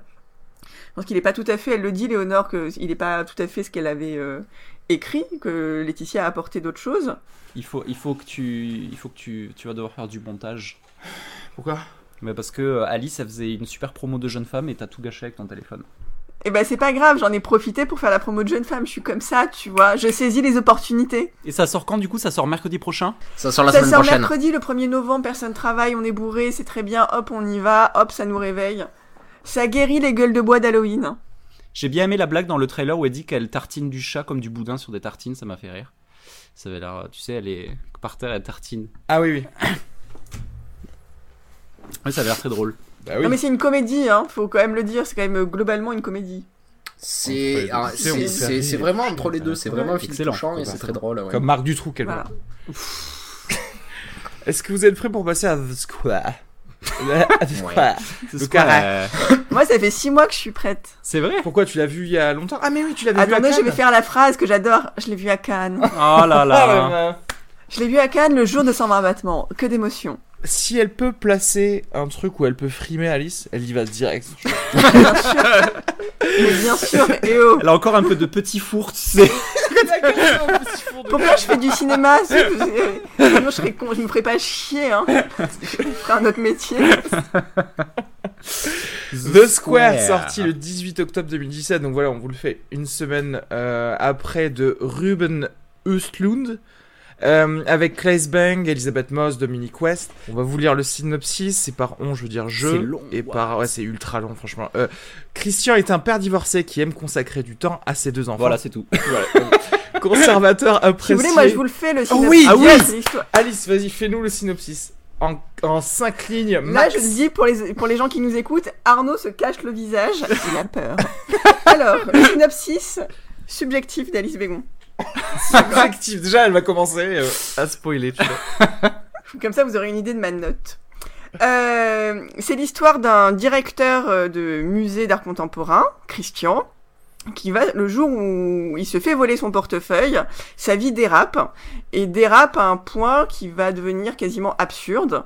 Et euh, pour l'instant, ça, je suis sympa en fait. Euh, et donc, euh, le film, c'est 2h30 sur le dérapage euh, et de sa vie. Voilà, à partir de ce fait euh, très trivial qui est la perte de son, le vol de son portefeuille.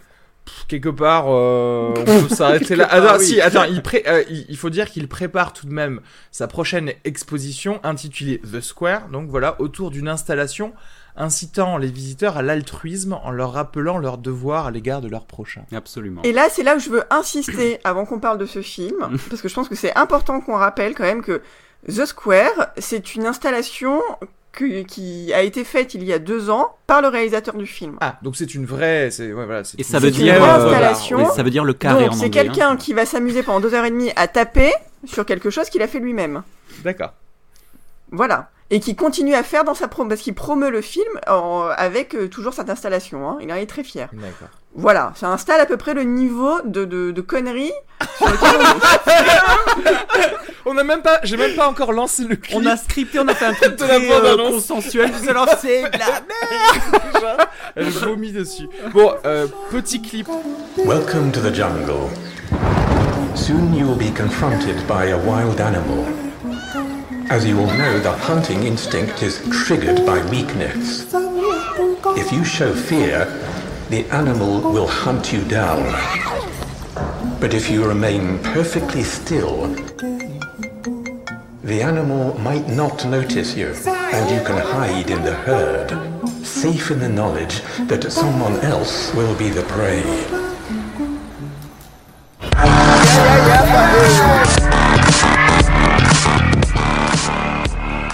Voilà. Qu'est-ce que vous avez pensé de ce film On ne va pas commencer par Alice. On va commencer par Arnaud. Ben moi j'ai trouvé ça pas mal. Ah, sans blague. Non, j'ai euh, j'ai trouvé ça pas mal. En, en fait, je j'avais préféré son film précédent, euh, Snowtherapy. Et on retrouve un peu le même euh, le même principe que dans Sno- Snowtherapy, c'est-à-dire euh, regarder la euh, classe moyenne supérieure, on va dire, de de, de son pays et euh, à partir d'un événement qui paraît anodin, montrer à quel point ça peut faire déraper la vie qui, qui semble toute toute bien toute cadrée en fait d'une d'une d'une d'une famille suédoise. Le, la différence avec le précédent, c'est qu'ici, en fait, euh, j'ai à la base, en fait, j'ai un petit peu plus de mal à croire au dérapage de cette vie à partir de euh, l'événement qui nous est montré. C'est-à-dire que dans euh, The Square, l'é- l'événement me semble un peu trop anodin pour euh, pour euh, à ce point en fait impacter la, la vie de mais après euh, au-delà de ça moi il y a des choses que j'ai trouvé assez intéressantes dans le film en fait la manière dont il met les, les personnages face à leurs propres contradictions ce genre de choses qu'on développera un, petit peu plus un, un petit peu plus tard et au final c'est un film que j'ai plutôt aimé même si c'est pas un film que j'ai forcément adoré voilà c'est parce qu'il veut pas que je le frappe pendant le podcast j'ai très j'ai très très peur euh, Jean-Yves. Alors moi je moi j'ai adoré ce film. Alors du coup euh, contrairement à vous peut-être j'ai aucun alors j'ai vu Snowthérapie mais j'ai aucun contexte sur le euh, le côté euh, art contemporain du réalisateur etc. moi ce que j'ai beaucoup aimé c'est la galerie de personnages c'est-à-dire des portraits vraiment très drôles avec la touche humour scandinave un peu avec des moments vraiment où j'ai éclaté de rire dans le ciné. deux trois scènes d'anthologie pour moi. avec et, inclus. Et en fait, oui, j'ai, je rejoins ce que dit Arnaud, c'est-à-dire voilà des euh, des personnages qui sont en face de, la, de leur contradiction, puisque ici on est sur une sur une vraie critique d'un certain milieu, euh, puisque vraiment Christian incarne vraiment euh, le bobo, enfin. Euh, classe supérieure et qui du coup et on le met face à ces contradictions de puisque voilà comment on fait quand tu euh, confrontes un petit peu le, désir d'altruisme à la réalité et, aussi des envies individualistes euh, de ce, de ce personnage. Donc ça, c'était vraiment cool. Et, euh, et, et, le côté euh, un petit peu malaise du film dont on avait discuté tout à l'heure ensemble, là où il y, a des, il y a vraiment des moments euh, très étranges, euh, une, une, une, expérience sympa en fait. Voilà, donc j'ai vraiment aimé le côté expérience un peu différente. et, et donc voilà, le côté. non, non, j'ai vraiment beaucoup aimé ce film. Donc voilà. j'ai aussi beaucoup aimé ce film. je suis désolé. Alice.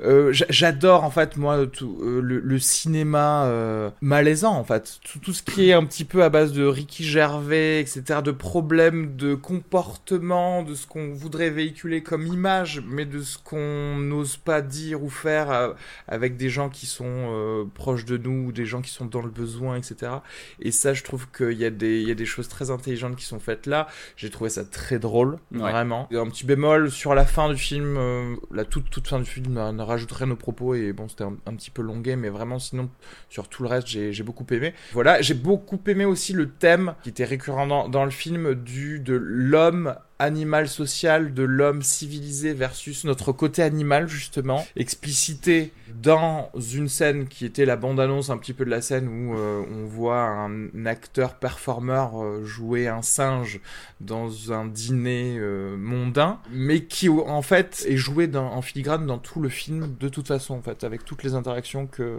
que peut avoir Christian. Pour le coup les deux enfin les films dont on a parlé aujourd'hui Logan Lucky ou Sens de la fête ou des choses comme ça autant on peut les recommander à tout le monde, autant The Square, je vois très bien comment euh, des gens peuvent ne pas l'aimer. et d'ailleurs, des gens, c'est Alice Bégon, puisqu'il n'y a qu'une seule personne qui n'a pas aimé ce film. Et ah non, je peux vous en présenter quand même, hein. j'en connais plein. Hein. C'est. Euh... Et d'ailleurs, il y a eu totalement, moi quand j'étais, il y a eu totalement euh, l'effet Palme d'Or, à savoir, euh, on ressentait vraiment qu'il y avait beaucoup de curieux qui étaient venus et il y a une bonne dizaine le... de personnes qui sont parties à mi-film. Ah ouais, ouais. ouais. Euh, donc ah bah moi je pouvais pas partir mais si j'avais pu je pense que ça fait partie des films sur lesquels je me serais levé avec grand plaisir et je me serais barré non mais moi j'ai pas ri une seule seconde en fait hein, c'est je, je en fait pendant tout le film vraiment je vous le dis ce que je me suis dit pendant tout le film je me suis dit c'est horrible je vais continuer à regarder parce que Arnaud Decazes va l'aimer et il faut que je regarde jusqu'au bout parce que ça va m'énerver qu'il aime et donc il va falloir que je trouve des arguments parce que il y a un moment où je sens qu'il... et je suis sortie en disant ça me fait chier ce film je l'ai détesté Arnaud a aimé et ça fait six mois que je lui dis putain tu vas aimer The Square je vais te détester pour ça. Et ça fait vraiment six mois que je lui dis ça et bon bah voilà on y est allé il a aimé Pff, voilà ça m'a en fait elle, elle, a, elle a subi ça mais juste pour avoir des munitions pour pouvoir lui dire ouais. mais non il est nul parce que et par contre j'ai pas pu le revoir. D'habitude je revois les films quand même je, tu vois j'essaye de les revoir parce que les voir à Cannes c'est généralement c'est et je, je l'avoue, hein, c'est pas du tout, c'est à la fois des très bonnes conditions, euh, parce que les projections sont très belles, mais il faut toujours les revoir derrière les films, parce qu'on a, il ouais. y a un facteur là-bas qui est un peu, un peu inouï. Euh, mais on, ouais, le fun il y a des films que j'ai adoré à Cannes, je les ai revus, dit pourquoi je me suis emballé, euh, tu vois. Donc il y a, y, a des, y a des trucs comme ça, mais celui-là j'ai vraiment pas pu, quoi. Je, voilà, j'ai utilisé la, la, naissance de mon neveu pour ne pas y aller. Voilà. j'ai utilisé. On va prendre vos, vos miams là, et ensuite on va détailler l'histoire, on va faire comme pour Logan Lucky. Combien de miam tu donnerais, euh, Jean-Yves Bah, je sais- est-ce que, est-ce que j'ajuste ma note en fonction du zéro que va lui- vous savez, je ai pas lui donner ne zéro. ne hein, classifie pas ta non, note. Je lui donne Euh, pas zéro. Je dis pas que c'est un film qui, c'est un film intelligent. Le problème, c'est qu'il utilise pas bien son intelligence. Mais euh, Un solide 4, moi je mets. Ok, solide 4. Euh, et en fait, c'était du 3.5, mais encore une fois, moi, je suis pile dans ces thèmes, parce que même, je pense, je travaille un peu sur mon spectacle, va un peu parler de ça, de euh, l'homme euh, animal versus l'homme civilisé, et donc, euh, et ça, je le vois tellement rarement Hmm. euh, dans les films que, ouais, je 4 parce que j'adore ça, en fait. T'es au centre culturel des minimes en plus ce Le mec qui insère la promo en Bah plein oui. milieu. Euh, ouais, donc je vais, je vais dire 4. Léger 4 pour moi, mais 4, mais 4 quand même, parce que. euh, voilà. Moins 3. Pierre-Julien Alquier dit 3, lui qui m'a suivi aussi. Euh, alors moi, euh, franchement, à la sortie du film, je pense que je lui aurais mis euh, 3.5 et depuis, il y a les arguments d'Alice qui ont fait leur chemin. Je me dis, ah, elle a pas tout à fait tort sur certains points, je vais y mettre 3 du coup. j'en pleurais d'émotion. c'est quasiment Noël. Oh là là là là Le mec n'a aucune personnalité, il se fait Non, bah, parce que si mes arguments arrivent à être un Arnaud, c'est vraiment qu'il y a des soucis dans ce film. Ouais, mais aussi si tu les lui répètes depuis 6 mois. Non, je pense que alors là, Arnaud était encore plus prêt à l'aimer, justement. hein, je... Alors là, si... À ça. c'est c'est pas quelqu'un qu'on influence comme ça, Arnaud. hein. J'ai mis 10 ans à lui faire acheter un pull. Euh... son, son seul bon pull de toute sa garde-robe. Oh là là Qu'est-ce qu'on fait pour sa frange du coup? Comment tu peux lui faire euh, ça inceptionner? dépend euh, si j'arrive à, à lui faire baisser Ah, sa comme note. il rigole. On en profite pour dire que dans, dans notre hometown, Albi, il y aura la- le championnat du monde des pulls moches Ah oui, le d'ailleurs. 15 Donc, novembre. vous êtes J'y serai, je ferai des Facebook Live d'ailleurs. de- Et fais du live tweet quoi, ça va être génial. Je fais live Putain, j'en ai tweet. plein. Tu sais que moi, j'organise chaque année une Christmas party avec euh, un... On gagne un, un pull moche. Ah, Putain, génial. mais une c'est tombola. génial. Génial. Tu génial. Bah, pourrais peut-être participer au, au championnat du monde. Hein. Euh, Moi, oui, totalement. Totalement. Je... Après, je sais pas. Je pense que j'ai même du bon goût dans mon mauvais goût. Donc, je sais pas si euh, vous êtes à la hauteur. Inarrêtable, Alice. euh, et tes miams alors euh, Et coup, ben moi je vais mettre un mième et demi. Il y a des Ok. choses que non mais je, je suis d'accord pour dire qu'on n'est pas sur euh, une base de film genre euh, à jeter totalement à la poubelle. Mhm. Euh, ce qui m'exaspère profondément dans le film, puisque je pense que tout le monde a compris que j'étais exaspéré par ce film, c'est euh, finalement euh, le, le- le côté très malin du réalisateur. Et Mhm. malin, euh, il, il- fait un film contre le, son spectateur. Et ça, je crois que ça m'énerve profondément. C'est une attitude que Ah, je ne supporte pas. Alors Il que travaille contre ça. moi. J'adore quand on me prend euh, à partie presque, tu vois. Non, là, c'est en fait non, il, il te fait participer, mais il protège, il te, il, bien sûr, il te met face à tes contradictions. Il ne se met jamais face à ses co- contradictions à lui. Dire que il- tout le monde en prend et je suis d'accord pour en prendre plein la gueule dans un film, c'est pas le problème, euh, à condition que le réalisateur s'y mette aussi dans la boue. Or, euh, il sauve euh, qu'une seule personne, lui-même. Et à partir Alors, moi, de là, mon- je suis mon- exaspéré. Moi, mon avis par rapport à ça, euh, comment j'interprète ça, c'est moi quand je vois le film et quand j'essaie de réfléchir à euh, le côté satirique, le côté euh, euh, le regard du spectateur, euh, ce qu'il veut nous en faire voir, etc., etc.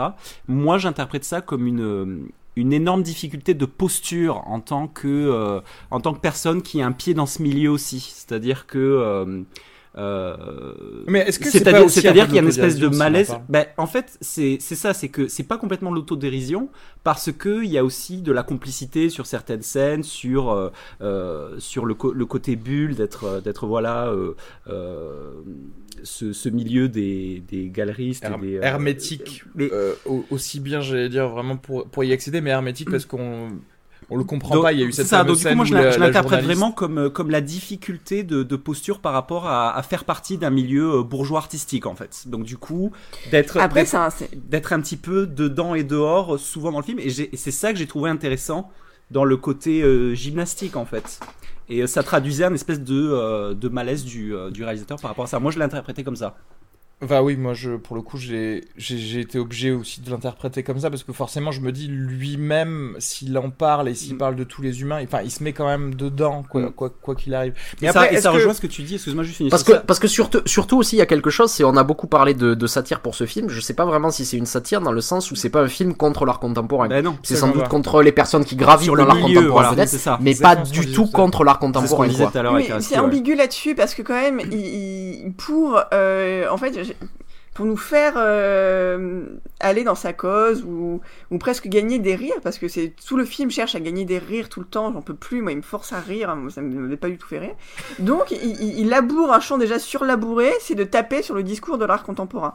Et ça, c'est dire s'il y a un truc facile, bah, on parlait d'intouchable, mais intouchable l'a fait, bah, on est au même niveau, genre 1 1 1, mon fils ou ma fille pourrait le faire. Euh, c'est hyper. Alors, ben, je sais pas trop. Alors, je vais prendre comme exemple la, la scène de l'interview, justement, on, a parlé. La scène Oui. de l'interview, il y a Elisabeth Moss qui joue donc une journaliste qui, euh, qui donc voilà, interview ce directeur de, de musée et qui va lui confronter une de ses citations qu'il a mis sur le site du musée. Où en gros, c'était assez euh, tarabiscoté comme, euh, co- comme phrase, mais en gros, elle lui demande des explications sur, sur ça. Certes, il y a une volonté humoristique parce que le discours est ultra alambiqué et donc euh, tu fais ah c'est vrai que ce serait comme ça qu'un mec du milieu de l'art contemporain parlerait et que c'est pas trop compréhensible pour le commun des mortels donc la blague elle va se situer surtout là mais en même temps quand il l'explique sa citation ben en fait, elle fait sens aussi. C'est-à-dire qu'en fait, c'est une vraie, une vraie réflexion philosophique du, dans tout ce que j'ai voulu dire par là, c'est si je prends votre sac et que je le pose dans ce musée, est-ce que ça en fait une œuvre d'art? Et en fait, la question est légitime, en fait. La question C'est est une vraie question d'art contemporain depuis. Marcel Duchamp Et du, d'ailleurs. hein, et du c'est- coup, en fait, enfin, les deux me vont parce que je comprends le rire qui est certes voulu. Et là, pour le coup, effectivement, je vois ce que tu veux dire, euh, Alice. Dans, euh, il y a des scènes où on veut me faire rire. Là, je sais que il s'attend que le spectateur rigole. Et pour le coup, mon dans ma salle, ça a rigolé. Mm. Mais en même temps, c'est pas vraiment un sujet de moquerie sur le fond. Non, Là, sur la forme, oui, mais sur le Mm. fond, c'est. Je me pose aussi la question, pourquoi pas, oui. Oui, et, et surtout, et t'ajoutes à ça, le, il y a, y a un clair côté de, de mépris journalistique, puisque quand il lui explique ça, il explique de façon très simple et très, c'est-à-dire, il arrive à vulgariser le, le côté euh, inaccessible artistique. Et clairement, tu vois le moment où elle, ne- elle ne comprend pas, en fait, puisqu'elle elle le regarde, il y a un moment de flottement. Oui. Elle fait semblant qu'elle a compris, lui il la regarde, donc euh, s'ajoute à ça aussi un, un, un traitement sur les, euh, la difficulté souvent des médias à reprendre son discours. Ah oui, à vulgariser. lui- Et ouais, c'est un des thèmes, c'est un des. Il y a un- Mais voilà le problème du film, c'est qu'un quoi, il- il insiste, c'est-à-dire que le moment où au lieu de s'arrêter, voilà, il, il donne une explication, il pourrait s'arrêter là. Et derrière, il va forcément chercher à montrer, ah oui, mais voyez, même quand on en parle bien, il y a quelqu'un en face qui comprend pas, c'est de la fête des journalistes. Il pointe systématiquement un fautif. Et il, il va toujours hyper loin. Il- la scène, ne- les scènes ne s'arrêtent jamais. Mais c'est- c'est épuisant. Pour ça le truc, moi, euh, je- je- euh, j'en parlais avec un pote euh, et on comparait ça un petit peu à South Park, dans le sens où en fait c'est un type qui est qui est pour rien et contre tout. Ouais. C'est-à-dire que à aucun à, à- à aucun moment il va se, se presque se positionner, se mettre en danger lui-même en disant "T'as, il y a quelque chose que j'ai envie de développer." Il va être systématiquement contre. Et il y a beaucoup de scènes dans qui, qui vont dans ce sens dans dans, dans le film, c'est-à-dire que euh, euh, gros- grosso modo, dès que le, dès qu'un personnage développe quelque chose et que le film se positionne contre, et je vais montrer un exemple, à un moment donné, il y a Elisabeth Moss, par exemple, qui euh, va euh, reprocher à, euh, au personnage principal, le directeur du musée, d'utiliser son pouvoir pour, cou- pour coucher avec des femmes. On pourrait s'arrêter là, mais la scène continue et il y a lui qui dit, ben oui, mais euh, en fait, euh, ça te plaît plutôt, toi, d'être avec quelqu'un de pouvoir. C'est-à-dire, à aucun moment, Ouais. il va, c'est-à-dire, tout le monde a tort, personne a raison. C'est ça un peu le principe oui, du film. quoi. sauf que il va se le réalisateur se protège systématiquement, et notamment le seul moment où euh, une œuvre d'art, on va dire, ne va pas être commentée, va être euh, quoi, elle va être commentée mais pas critiquée derrière. Euh, ah, c'est un moment, euh, on va dire, d'apaisement un peu dans le film. C'est le moment où le directeur du musée euh, fait la visite avec ses filles de l'ins- d'une installation. L'installation, c'est The Square, donc la fameuse installation qu'a créé le réalisateur du film. Et c'est le moment un peu tendresse du film où d'un coup euh, il montre et on a une vraie euh, on comprend le sens euh, et qui est tout à fait et en plus pertinent c'est une œuvre qui, qui est intéressante hein. Euh, et donc il, il- il- il fait participer ses filles à- et, et donc il les fait rentrer dans le dans, dans ce carré ce carré qui est censé protéger aussi de l'extérieur un carré qui nous on est censé apporter sa confiance quoi. Et donc voilà. Et donc ça ce moment où cette œuvre est expliquée comprise etc c'est le seul c'est une œuvre qu'il a créée lui. Et en fait c'est la seule personne qui critique pas c'est lui. C'est ce- Mais, euh, Ouais, ça, mais mais ça, en tu fait, le que savais tu- avant si de tu voir veux- le film, non? Parce que est-ce que ça, ça a pas pu être biaisé Ah non, ton, ta façon de voir le film Parce que moi, je le savais pas du tout et du coup, j'ai pas. non moi je l'ai appris de- derrière D'accord. moi je l'ai appris Ça t'avait choqué a- quand moi- même. moi, Il y a, Ah ouais, y a- y quelque chose que je trouve intéressant, c'est moi en soi l'œuvre The Square, je la trouve pas forcément intéressante, je la trouve ultra littérale, tu vois, il y a quelque chose comme ça. Mais en revanche, je la trouve super intéressante dans le cadre du film. Ouais. C'est-à-dire que ce que je trouve intéressant, c'est c'est c'est le, le statut qu'elle a à l'intérieur du film. C'est-à-dire que donc pour pour résumer, The Square, c'est juste un petit carré lumineux, enfin un grand euh, Oui, qui est fait de néon, quoi. qui fait carré 2 de mètres néon. qui fait 2 mètres sur 2 mètres je crois quelque chose comme ça et il y a une phrase qui te dit euh, à l'intérieur de ce carré euh, c'est un endroit d'entraide où tu dois aider ton prochain c'est ça et grosso modo en fait tout le film ce qu'il va développer c'est euh, justement cette contradiction qui existe entre euh, cette classe sociale qui a envie de parler de sujets sociaux qui a envie de s'intéresser aux autres mais qui ne s'y intéresse qu'à l'intérieur d'un cadre qu'ils ont défini eux-mêmes ouais. c'est-à-dire que dès que tu sors de ce square, dès que tu sors de cette œuvre, en fait, euh, ça ne compte plus. C'est-à-dire que même dans la charité, ils définissent le cadre dans lequel euh, cette charité Mais- est possible. Et, moi, c'est ce que j'ai trouvé, c'est la réflexion que j'ai trouvé intéressante dans le film. en Mais fait, l'œuvre même, l'œuvre même, sans, sans parler du film, l'œuvre même fait que forcément tu as aussi cette réflexion. Parce que tu dis, tu, la trouves ultra littérale cette œuvre, mais justement, c'est parce qu'elle est ultra littérale et que quelque part elle appose une pression sociale due. Bah, si je fais un pas de plus, je suis obligé de prendre soin de mes prochains. Bah, quelque part, donc tu te dis, ouais, mais tiens, c'est bête de, de tout limiter à cette zone géographique. Donc, euh, enfin, l'œuvre même a, la- a les mêmes, euh, normalement, les mêmes Oui, c'est réflexions. vrai, mais c'est le fait qu'il fa- qu'il fasse exister l'ailleurs dans le film que je trouve vraiment intéressant. Oui. Tu, tu vois ce Parce que je veux dire le, le, le, le- le Christian, donc ce, ce- il va, va essayer, euh, malgré lui, ou à un moment donné, parce qu'il a plus le choix, de s'ouvrir aux autres et de d'ouvrir son regard, c'est-à-dire de et d'essayer d'interagir avec des gens avec lesquels il n'a pas l'habitude d'interagir, c'est-à-dire les pauvres, Mm. pour être clair.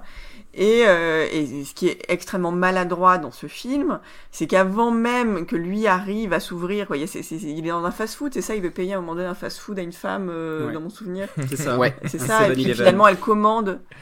Comment? Un 7-Eleven. Elle commande trop.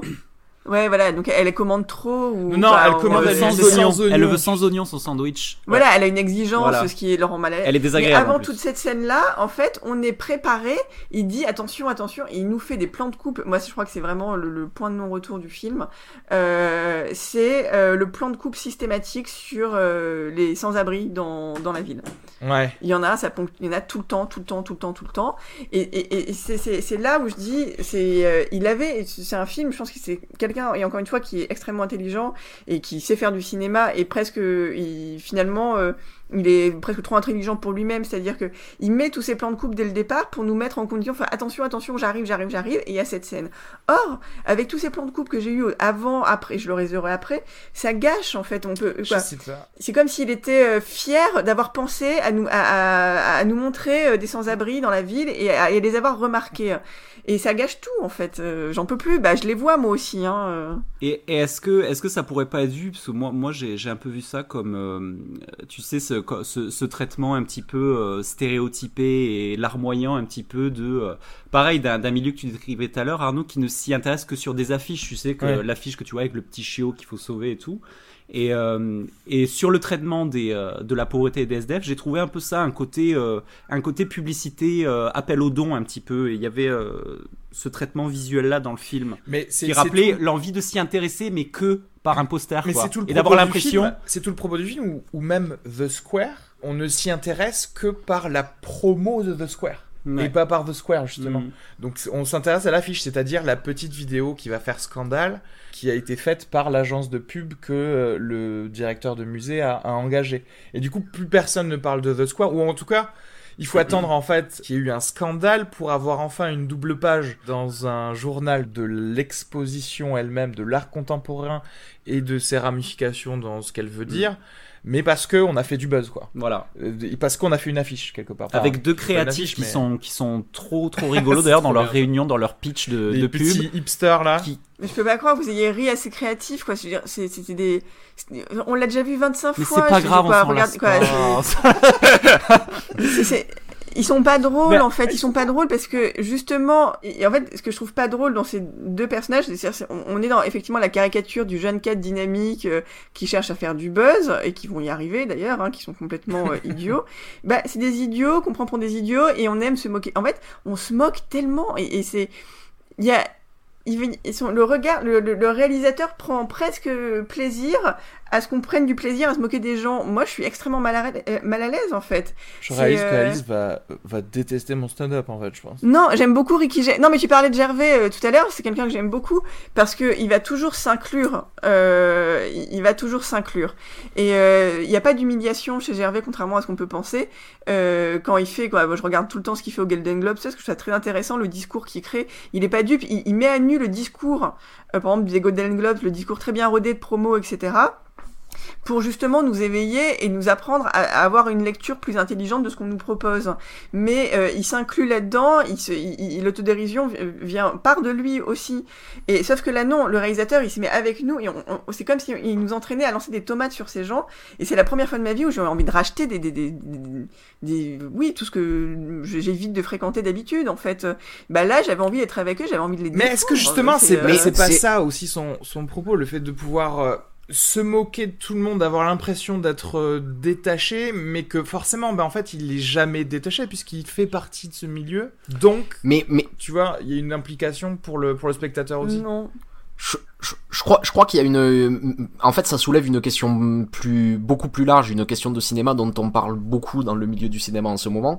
C'est-à-dire que, euh, quel statut doit avoir le réalisateur vis-à-vis de ses personnages? C'est-à-dire, est-ce que le film va être humain, essayer de s'ouvrir, essayer de le comprendre, ou est-ce que le film va être cynique? C'est-à-dire le regarder de haut et le, et, et, et, et vraiment, euh, juste en fait, question, questionner le comportement de quelqu'un sans forcément chercher à le comprendre mais en le condamnant euh, à le condamner directement. Et de faire un cinéma comme ça cynique. Et c'est vrai que Östlund se situe clairement plutôt chez les cinéastes cyniques et, euh, et en fait c'est une vraie question moi moi je, moi je moi je pense que ça peut être intéressant dans les deux cas c'est-à-dire je Ouais, pense non. pas qu'on qu'on doit condamner Je de fait les cinéastes cyniques et je vois non, de plus je en les aime plus beaucoup de aussi. Mais sauf que pour moi, c'est pas c'est pas vrai c'est pas tout à fait c'est pas vrai c'est ce que tu dis Oh Je les aime- je- je les C'est pas vrai. des explications. clash, là. Ça clash sur fin de séance. je suis moins virulente d'habitude.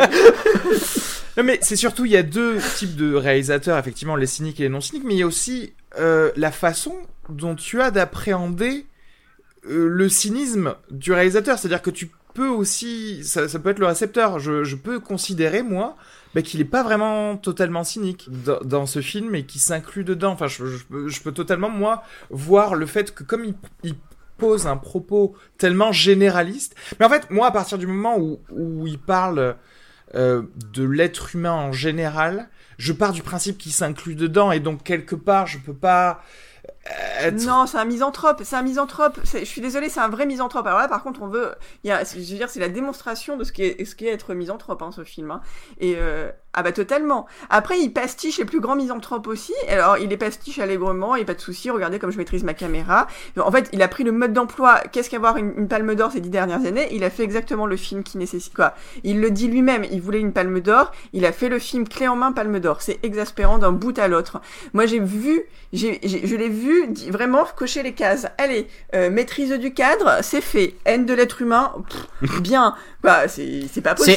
c'est une recette appliquée. c'est- euh, c'est- clairement un héritier de. Haneke Ouais, Ah oui, ça, oui, oui. qui, euh, qui c'est vrai a beaucoup de, succès en festival ces dix dernières années mais euh, et, et, et on le voit dans tout non seulement dans le propos mais dans la maîtrise du cadre c'est-à-dire il cadre exactement comme Haneke qui est un cadre très particulier très dur à faire en vrai hein. extrêmement dur. Non mais il y a, Très, il y a- très c'est dur à un faire. film tour de force, hein, parce que euh, quand même, il y, a- une mise en scène qui est assez solide, hein, faut le Et dire, hein, dans, The Square. juste dans la manière de, de c'est c'est la même chose chez Haneke hein, mais dans la manière de, de faire les cadres c'est-à-dire c'est un réalisateur qui refuse de faire bouger la caméra c'est-à-dire que tu vas avoir un cadre extrêmement fixe et là il faut trouver une manière de de, de faire une composition de ton cadre de sorte à ce que tu puisses pas anticiper ce qui va se passer. Je vais donner euh, je vais être juste un petit peu technique là pendant un- mais je vais donner un exemple. En fait c'est si tu fais un cadre fixe et que tu sais qu'au début de ton cadre tu vas avoir un seul personnage dans le cadre et qu'un deuxième personnage va le rejoindre généralement ça veut dire que tu vas cadrer soit le début soit la fin de ton plan. C'est-à-dire que quand tu vois le début tu vas voir un déséquilibre dans l'image qui inconsciemment va te dire qu'un personnage va arriver et tu vas pouvoir anticiper ce qui va se passer.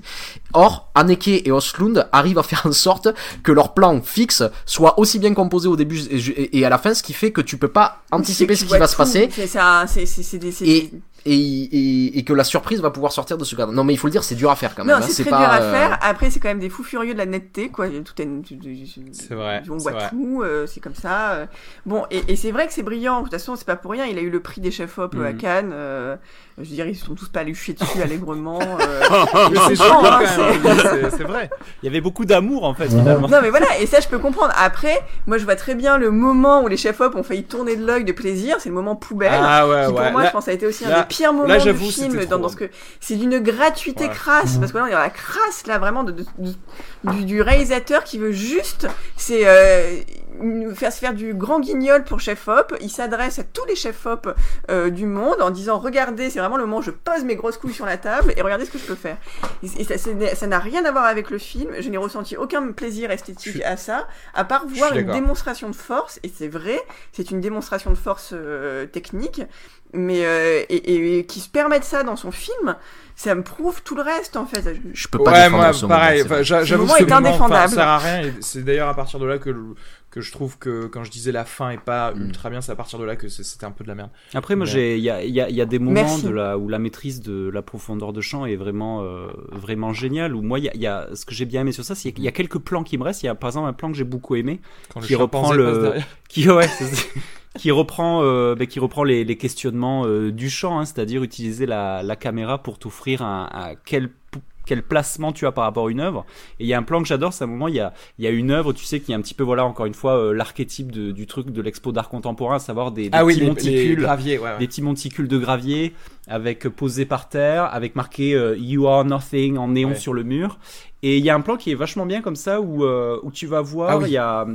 Il y a ce plan qui est fait avec une, une gardienne de musée dans le fond et ça, ça, ça s'ajoute à ça. Et puis tu vas voir le gars qui passe le petit camion euh, Ouais. pour faire le ménage et qui va lier du coup à, à la tuile où ils ont aspiré du gravier. Ça. Et surtout quand il y a les deux visiteurs qui Ouais. viennent, qui ne font que regarder les plots de gravier et qui ne rentrent même pas et qui ne voient même pas le You are not. Et il y, a- y une scène, et il y a une scène aussi que je trouve vraiment bien et qui, à mon avis, est difficile à, à cadrer. C'est mon premier euh, premier bon rire du film.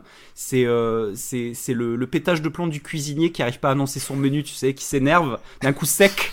Et il y a tout le monde qui s'arrête. Et il y a, il y a une espèce, il y a une espèce Malaise, de vertige malaise. en fait où il arrive à, à cadrer d'en haut avec ce chef, avec toute cette espèce de cette espèce de petit groupe euh, de gens euh, euh, qui s'appressent au buffet, tu sais. Et, euh, et sur ça, il y a beaucoup de plans que je trouve euh, très très réussis. Donc moi, j'ai plutôt apprécié le côté maîtrise de profondeur de champ et de composition. euh, moi, j'ai très très séduit par ça. moi ça m'a assommé Ouais. Je me suis trop- je me suis- c'est un film qui m'a assommé littéralement de tout ce qu'il savait faire. C'est une démonstration. Vraiment, je, c'est, c'est, c'est- regardez mon CV, je sais faire ça, je sais faire Elle ça. a je sais vu faire une ça. démo, une démo reel de. Ah oui, moi j'ai vu une démo, j'ai vu une démo, je cherche à avoir une palme d'or. Résultat, il a eu. Bon, du coup, ça m'a vraiment énervé. Je me suis dit comment on peut récompenser. euh, Il y, a tellement peu de finesse dans ce film. euh, du- de- alors effectivement, il y a peu d'humanité et ça, j'aime. C'est vrai que je suis moins sensible au cynisme absolu, euh, alors que. Mais- c'est assez à la mode, hein, mais euh, comment, euh, comment, comment le jury peut à la fin de- dire, euh, voilà, on récompense ça. C'est euh, Almodovar après, hein, donc euh, voilà. en fait. C'est- Il y a du il y a du niveau. Peut-être que Almodovar a été séduit. euh, Par, euh, ouais, par le propos. Mais il y, a- il y a des petites choses aussi dans toutes ces discussions. En sachant, dans en sachant toutes ces- juste fini que peut-être que Al- Almodovar dans son cinéma est tellement sensible et inclut tellement l'art, Ouais. les autres arts dans ses films. Peut-être qu'il y avait de ça, je sais pas. Ah oui, c'est vrai qu'il il adore euh, faire ça, ouais. Dans Julieta notamment. C'est vrai. Il adore l'art Ouais. contemporain.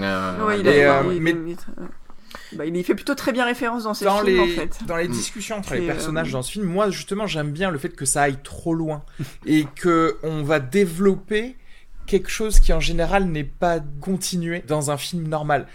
Et on le voit dès le début, dès la première scène, et d'ailleurs ça éclaire aussi sur mon, le, le second point où, où je viendrai sur l'animal humain. Au tout début, quand il y a eu cette scène, cette fausse agression d'une femme qui permet à des voleurs de prendre son, son portefeuille, lui-même et un autre, euh, une autre victime probablement qui, qui s'est fait voler son portefeuille, se retrouve à avoir euh, beaucoup d'adrénaline parce qu'ils ont gueulé contre quelqu'un euh, qui voulait agresser Un soi-disant moment une de femme.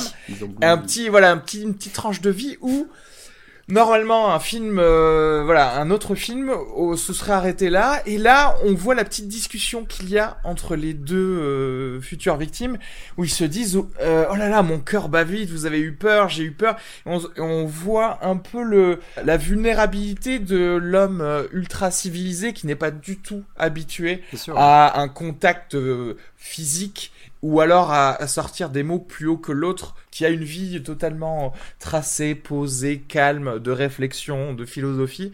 Et, euh, et je trouve que il y a ça, il y a également la scène dans la voiture avec son assistant, Qui est où génial. en gros, il, il- normalement, il s'était mis d'accord pour que ce soit Ouais. l'assistant qui qui aille euh, mettre des petits mots de dans, la- dans des boîtes aux lettres d'un immeuble, puisqu'en gros, ils ont euh, ils sont arrivés à voir que son téléphone est dans un immeuble, mais ils savent pas où. Et à ce moment-là, ils mettent des petites lettres de menace dans Mm. toutes les euh, euh, dans toutes les boîtes aux lettres. Normalement, ça devait être l'assistant qui le fait, mais finalement. Il fait comprendre qu'il va pas y aller. Et d'ailleurs, dans la réalité, tu serais passé sur quelqu'un qui ne va pas adresser le problème, mais là, il adresse le problème et du coup, on a vraiment un échange de l'âme des deux personnages. Et je trouve que c'est vraiment pas mal de, de parler de sa peur à chaque fois. Moi, cette scène, je la trouve géniale de, de par sa mise en scène parce que toute la scène, elle est, elle est filmée de l'intérieur de la voiture et elle ne- la caméra ne bouge quasiment pas et ça suit l'assistant. Et on va entendre des bruits de gens qui s'approchent de la voiture et ça traduit assez bien ce, ce truc colporté par les médias de, d'entretenir la peur par on sait pas trop quoi parce que finalement, c'était peut-être juste un gars qui a tapé à la vitre et ça t'a créé toute une espèce Ouais. de peur où t'avais l'impression qu'il y avait toute la cité qui était autour de la voiture. Et euh, C'est extrêmement bien fait parce qu'en fait, quand t'es dans ce quartier pauvre, on est que à l'intérieur des choses. On les voit euh, jamais être à l'extérieur, Ouais. entre la voiture et l'immeuble, alors que tu vois beaucoup plus des, des scènes de rue dans les quartiers riches, en fait. Mm. Et euh, et t'as peur, en fait. C'est vrai que t'as peur dès que, t'arri- dès que tu sais que t'arrives dans les HLM, euh, t'as envie d'être ou dans ta voiture ou directement dans l'immeuble. Et il y a un truc qui est, qui est plutôt bien fait à ce niveau-là. Et euh, je voulais juste parler de la fameuse scène du, euh, du singe, quoi. De Oleg, je ne sais pas quoi, le faux. euh, De la performance ou du singe Ouais, la, le La performance. la performance. La performance donc d'un artiste soi-disant ukrainien qui joue un performeur. ouais. un singe lors d'un dîner de charité justement, bah, je pense pour récolter Non, c'est un dîner de des fonds gala pour euh, récolter gala des fonds euh, pour le, pour le musée. Oui, voilà. Il arrive torse nu avec des espèces d'extensions au bras pour pour, pour faire les pattes du, du, Bah, du c'est singe. l'affiche du film. Hein. Exactement. Et, et pour moi, cette scène, c'est génial parce que on met encore une fois l'être humain civilisé devant tout simplement la peur qu'il a de créer une espèce de solidarité entre, euh, entre, entre les humains, tu vois. Alors que c'est justement ce qui a fait l'être humain.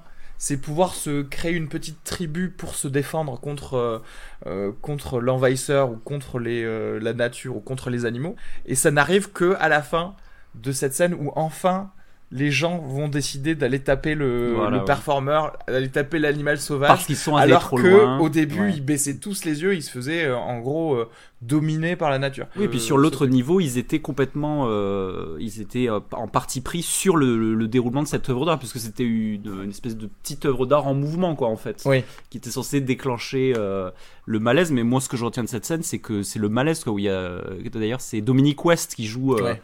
Euh, où il y a une scène très bien aussi, où il y a le gars qui a le syndrome Il de la il tourette joue et- l'artiste reconnu. Voilà. euh, et qui se fait emmerder par, par le gars où il jette sa serviette et tout. Il y a, il y a un vrai malaise dans cette scène que je trouve assez, euh, assez bien réussi.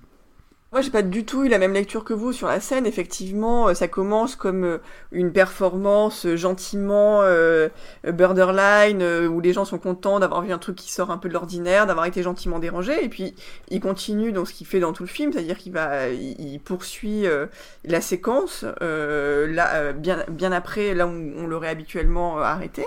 Et effectivement, cet homme qui fait la, donc cette espèce d'imitation d'un grand singe euh, va, va Ouais. commencer à agresser des gens dans la salle et en, en défiant les autres euh, implicitement de, de, de prendre parti. Mhm. Et là, le malaise euh, souhaité, c'est euh, qui va prendre euh, la défense euh, des femmes agressées, parce que c'est quand même globalement des femmes hein, qui l'agressent.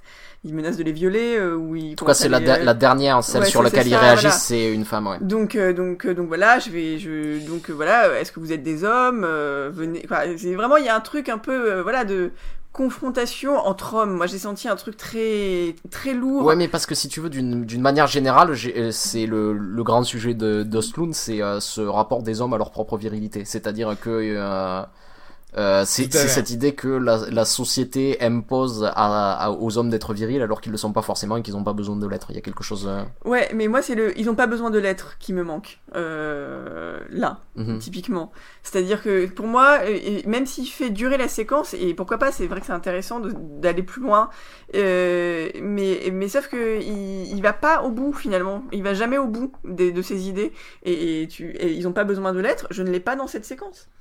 Je, vraiment, je me, je, je je me suis posé la question, pourquoi il m'impose ça? Pourquoi Alors que effectivement, il est capable, et c'est ce qui m'énerve dans le film, c'est qu'il est capable, quand ça l'arrange, euh, et quand il, par exemple là, la scène que vous décriviez tout à l'heure dans la voiture, etc., où il trouve d'autres solutions.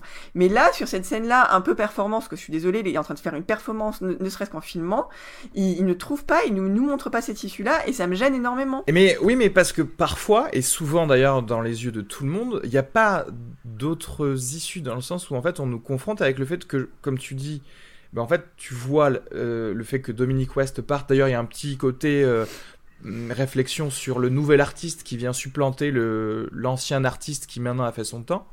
euh, en le faisant fuir tout simplement. Euh, mais euh, tu peux avoir une relecture de sa fuite en te disant, mais c'est vrai que ça c'était l'échappatoire, même si je suis d'accord, c'est montré comme une comme une lâcheté, mais il y a aussi la réflexion du, bah, bah oui, mais la société fait que, bah si tu te bats pas, tu tu, n'es- tu es pris pour un lâche en fait. Alors euh, Non, mais parce que c'est vrai qu'il y a, il y, y a quelque chose d'un peu gênant, c'est qu'à la fin, il y a que des mecs hein, qui se jettent sur lui. ouais.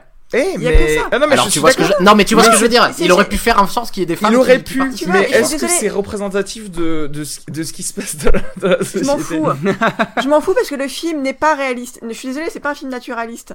Il peut se permettre, à partir du moment où il met un singe de domestique, et Surtout là, que c'est un discours. c'est qu'il un porte- discours qu'il- qui porte. Donc oui, je suis désolée, et on peut savoir quoi. Je suis désolée. euh, Il, on, on, on, on a, on- on- il pourrait mettre des femmes et dire Et justement. vrai, même en vrai, de, vrai de vrai, je suis, je suis Je suis désolé, mais désolée, quand il y, a- une euh, agression sexuelle dans la D'accord, rue, mais- il y a Mais des là, dans qui, cette euh, scène, qui on est plus Ouais. dans un dîner mondain, on est dans la jungle en fait. Ils le disent d'ailleurs au début, au début de la scène. Oui, et ben dans la jungle, je suis désolée, dans le monde animal, il y a quand même des femelles qui, se, qui se battent.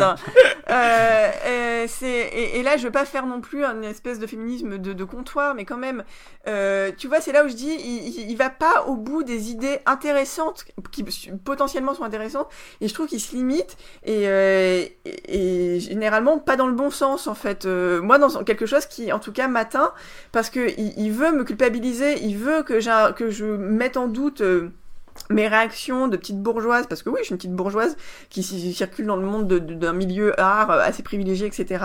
Mais bah ouais, mais sauf que tu me questionnes pas de la bonne manière, et moi je m'inclus jamais en fait dans ce qu'il me montre. C'est- C'est-à-dire, imagine comment la scène aurait pu être si justement, en fait, les premières à réagir c'était des femmes et que du coup les mecs en fait se sentent cons parce qu'elles prennent le rôle que Mais eux devraient là, on- avoir par rapport à Ouais, ça. mais là, là c'est t'as un encore une autre couche que tu rajoutes sur ça, tu vois. Ceci- cela dit, moi là où j'étais choqué par, euh, on va dire peut-être un poil moins de, c'est un propos quoi.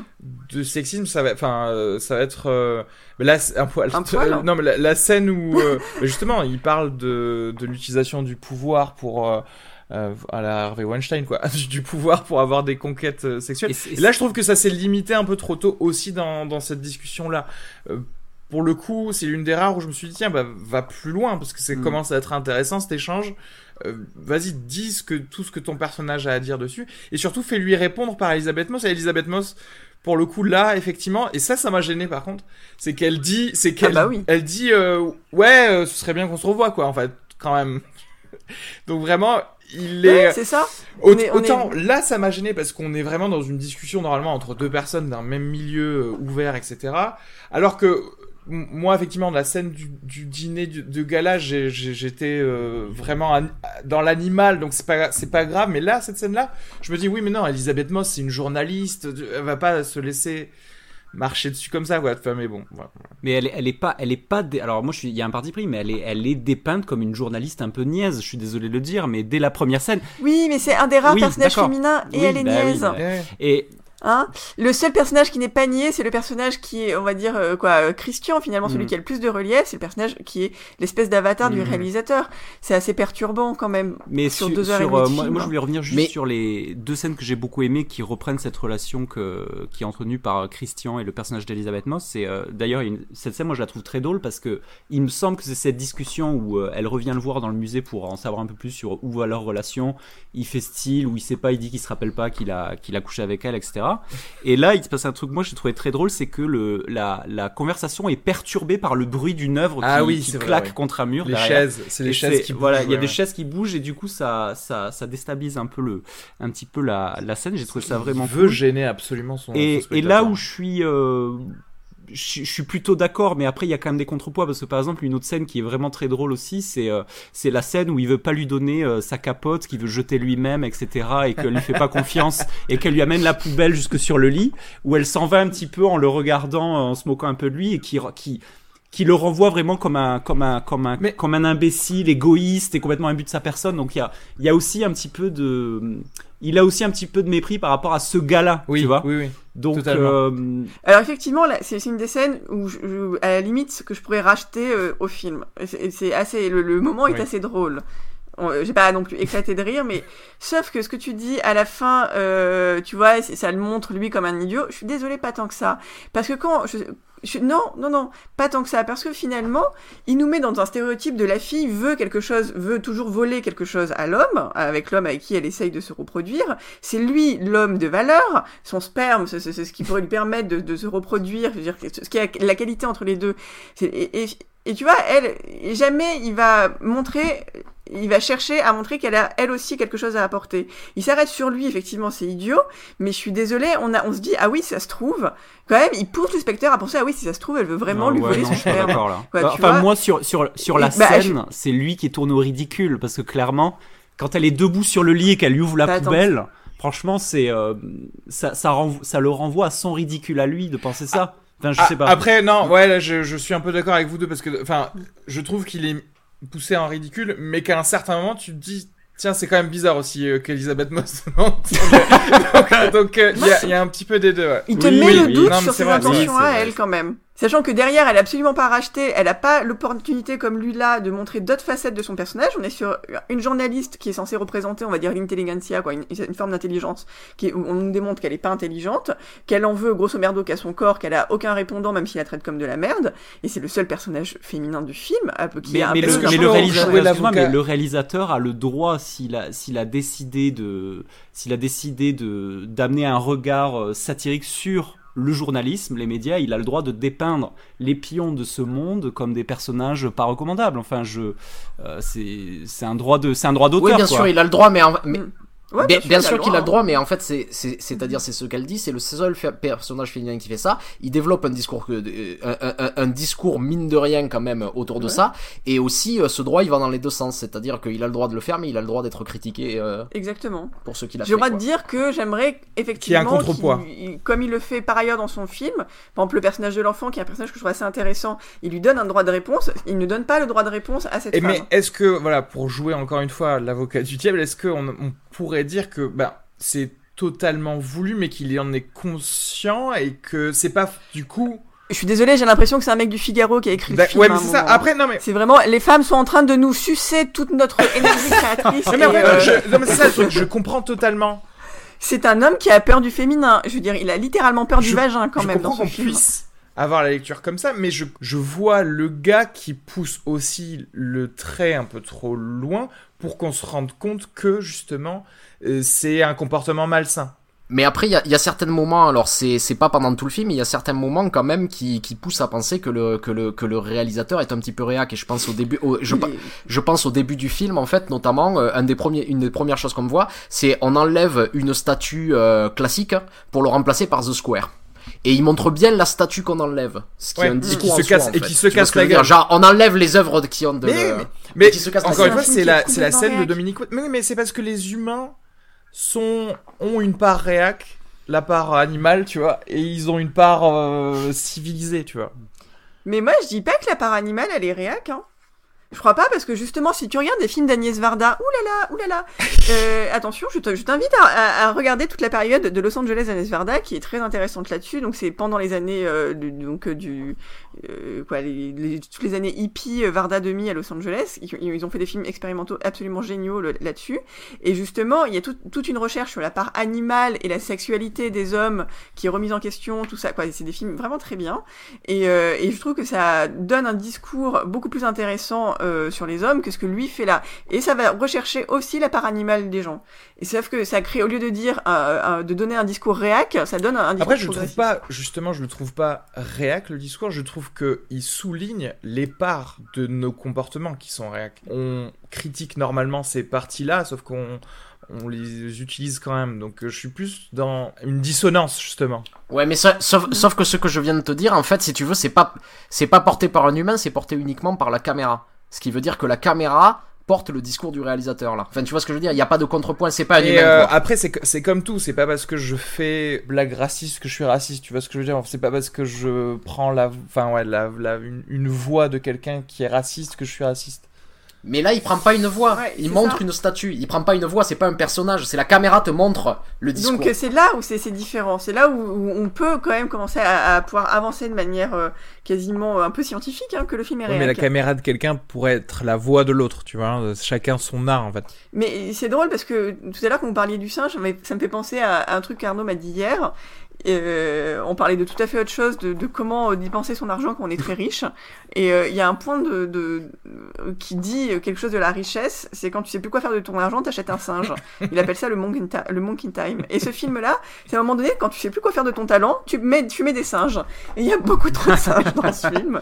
Et c'est un Il y a peu beaucoup ça. trop de singes. L'impression que me donne ce film. Ah, Après aussi, je voulais un peu d'une manière générale parce que hum, je crois que le, le, le, le principal point où je trouve que le film est, est un petit peu bancal, c'est que j'ai l'impression, et j'ai vu que deux films de ce réalisateur, mais que ça commence un peu à tourner au système. C'est-à-dire que j'en parlais déjà, c'est-à-dire dans Snow-thérapie, je vois, euh, je vois clairement en fait euh, le, le, l'intérêt de ce système-là. C'est-à-dire que au début, on nous montre un événement qui va s'avérer être un événement banal. Il y a une, une fausse avalanche qui tombe sur une famille mais qui révèle quelque chose du personnage, c'est-à-dire que le personnage principal serait prêt à laisser crever sa, fa- sa famille pour sauver sa peau. Et à partir de là, je vois en quoi ça va détruire la cellule familiale. Je vois en quoi en fait tout ce qui va. C'est assez fort en fait pour porter un pour porter un drame de, de cet ordre-là. Ici dans le film, le vol de ce de ce de ce portefeuille.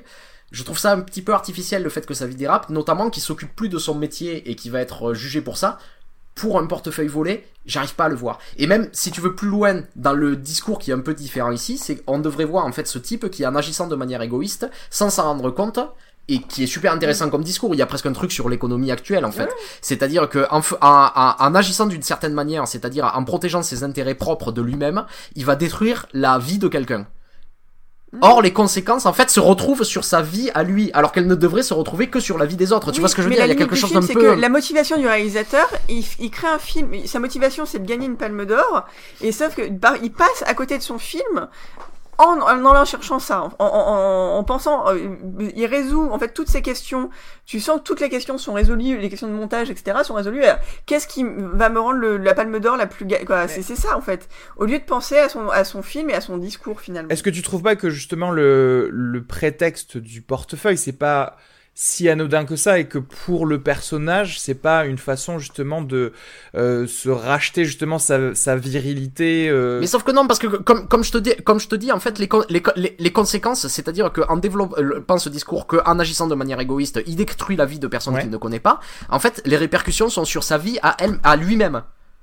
Ce qui est très étrange vis-à-vis du discours qu'il veut avoir dans le, dans le film. Tu vois ce que je veux Ouais. dire? C'est en contradiction, en fait, avec la narration. Toi, ça te choque le fait que ce soit en contradiction? Et justement, moi, moi je trouve que c'est un peu aussi du contrepoids. Non, parce que là il met 45 couches en fait pour. Moi, j'ai l'impression C'est perdu, C'est ça, moi que j'ai l'impression de noyer, donc c'est un poisson qui est noyé, quoi. que c'est- que- en fait, à force de maîtrise, j'ai l'impression que rien n'est vraiment maîtrisé, quoi. Il se contra... et il y a trop de contradictions dans le film. En fait, il atténue la force du propos en faisant ça, Exactement. Il y a quelque chose de final, fin- finalement, il y a une espèce de justice poétique. pas, il, a, il qui- qui retombe propos. sur- Il y a une justice poétique qui, qui retombe sur le personnage principal. Une dernière Et- fois, je dirais que c'est parce que aussi il choisit un peu la tranche de vie, qu'il arrête un peu n'importe quand euh, quand il veut. Mais je suis d'accord, la clôture de l'arc du portefeuille, euh, enfin d'ailleurs qui n'est pas vraiment clos, et Ouais. c'est mal fait. C'est-à-dire qu'en fait, je là pour le coup, j'ai beau chercher, je sais pas qu'est-ce qu'il veut dire par là, par là en fait. Euh, Bah pour quelqu'un qui aime la maîtrise, euh, Oui, très bien. quoi. après, là, je- je- ouais. Vraiment.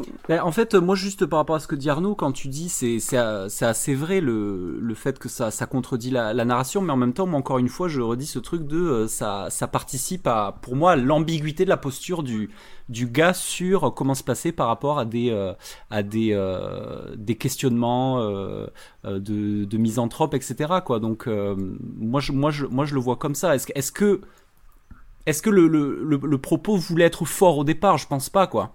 Je pense qu'il y a ça, ça traduit ça traduit la difficulté à, euh, à à se confronter à une réalité aussi quoi. Mais ça, ça traduit aussi ce qu'on disait au départ sur le réalisateur, c'est ce fait que en fait il se positionne toujours contre et Mhm. jamais pour quoi. Ben ouais c'est ça. Donc euh, donc moi je, je, je le lis plutôt plutôt à ça que à, à une à une erreur de euh, de contrer de contrer sa, sa propre narration. Ah, moi je pense qu'il y a quand même une maladresse à ce, à ce niveau juste de, le- de la, la construction narrative pure quoi. Hmm. Sur ce et, et, et ce qui amène à cette faiblesse de cette toute dernière partie comme le soulignait Areski quoi, qui qui donne l'impression en fait de tomber un petit peu de manière aléatoire juste pour Mm. finir le film. Juste quoi. pour finir, ouais. Ouais, ouais. Enfin, ouais, qui aurait dû se finir genre 20 minutes plus tôt, quand même. J'avoue, j'avoue, j'avoue. Oui Ça va dû c'est finir au bout de la deuxième séquence. Alice. et on et on n'a pas parlé de C'est vrai qu'on n'a pas parlé, peut-être. euh, la, on- la on synthèse finit- de la YouTubeosphère avec cette Voilà. moi j'ai bien aimé la petite fille blonde avec les joues sales On finit petit vite chaton fait sur la, explose. ouais, la liberté d'expression Ouais. ou le, le, le buzz, la volonté du buzz médiatique. ok. Bon, on en a parlé un peu à- Bah, tout à l'heure, ouais. mais euh, euh, oui, j'ai bien aimé en fait le côté. euh, bah, euh, au final, le truc de la chance de pub a fonctionné en fait. C'est ça Oui. le truc. C'est-à-dire Ouais, que le mec se fait virer, mais ça a fonctionné donc. euh, qu- Quoi penser de, de ça? Aujourd'hui On ne peut exister qu'en faisant du, du buzz et on ne, enfin, une réflexion, euh, enfin, intelligente ou pas d'ailleurs, euh, en tout- mais en tout cas une réflexion artistique ne peut passer que, bah, c'est ce que je disais pour Logan Lucky en fait. C'est-à-dire Mais- que ça passe quand, quand c'est divertissant, tu vas atteindre beaucoup plus de monde dans ton propos, euh, donc sûr, ouais. euh, voilà. il y a Mais ce côté, euh, esthétiquement, enfin, jusqu'à où tu, tu, tu, tu poses ta limite du, du divertissement? Mais c'était que réussi tu fais péter une, je- une meuf, euh, une fille. Mais c'est- synthétiser un petit peu euh, toute la, la, la, la connerie exubérante de la YouTubeosphère. Donc voilà, c'est une, une petite fille blonde avec des couettes qui un tient un petit chaton mignon qui explose. Moi j'ai trouvé ça assez, assez drôle, assez, euh, assez réussi et Mm. finalement le et j'ai trouvé que ça marchait bien puisque il y a un moment quand les tu sais quand les deux intrigues vont se croiser, à savoir sa quête pour son portefeuille et la, la le, le montage de l'expo, il y a ce truc déclencheur un petit peu où en fait il est dans une réunion, il sait pas à quoi il dit oui en Oui, fait, oui. il aurait pu éviter en fait ce truc s'il avait participé à la réunion Ouais. et, euh, et finalement il est un petit peu dépassé par ça, il se fait un petit peu punir euh, par euh, par par, euh, bah, Par le non le- intérêt le à ça du- euh, et c'est j'ai trouvé ça assez marrant en fait Ouais. c'est assez réussi Ouais, je, je sais pas trop. Là non plus, euh, pour le coup, là, il y a zéro, zéro positionnement de la part du réalisateur sur, euh, sur le propos. Je... C'est-à-dire qu'en fait, ça, ça fonctionne, mais en même temps, oui, on est bien au courant que c'est peut-être pas de très bon goût. Mais en même temps, en vrai, la, la vérité, c'est que s'il y avait une vidéo comme ça d'un musée où il y a une petite fille qui explose, ça ferait pas. Enfin, ça ferait du buzz, mais ce- ce- personne ne serait viré pour ça. Tu vois ce que je veux dire? Mhm. je sais pas Tu Je penses que quelqu'un se ferait virer pour une vidéo comme ça? Ça ferait même pas en autant de Suède. buzz que ça. Peut-être en Suède, effectivement, faut, faut je sais Tu pas. sais où il y avait, il y avait eu cette affaire d'une, d'une, d'une, d'une ministre qui avait démissionné parce qu'on s'était rendu compte qu'elle avait acheté genre euh, deux paquets de chips avec les, euh, avec les fonds du, euh, Oui, du oui. ministère Ouais, ou quelque chose comme ça, tu vois. Ah, mais ça, quoi, je, suis, ouais. je suis désolé, c'est. C'est quand même des fonds des. Bah oui. oui c'est Ah vrai que les, les, taxpayers, les, dois. scandinaves ont la réputation d'être droits comme des i c'est vrai qu'on pourrait s'en s'en Mais d'ailleurs, ils se foutent de, de la gueule des Suédois dans le film parce qu'à un moment, quand il est question d'écrire les lettres de menace, Christian essaye de tempérer un peu les mots et euh, son assistant lui dit Ah non, non, tu vas pas nous la jouer suédoise à base de bisous et de. et de trucs comme ça. Mais. euh, Et ouais. donc du coup on voulait finir aussi par le truc Palme d'Or point d'interrogation donc euh, Alice en a beaucoup parlé donc on n'imagine pas qu'elle est d'accord avec le 3 de la Palme d'Or à ce film.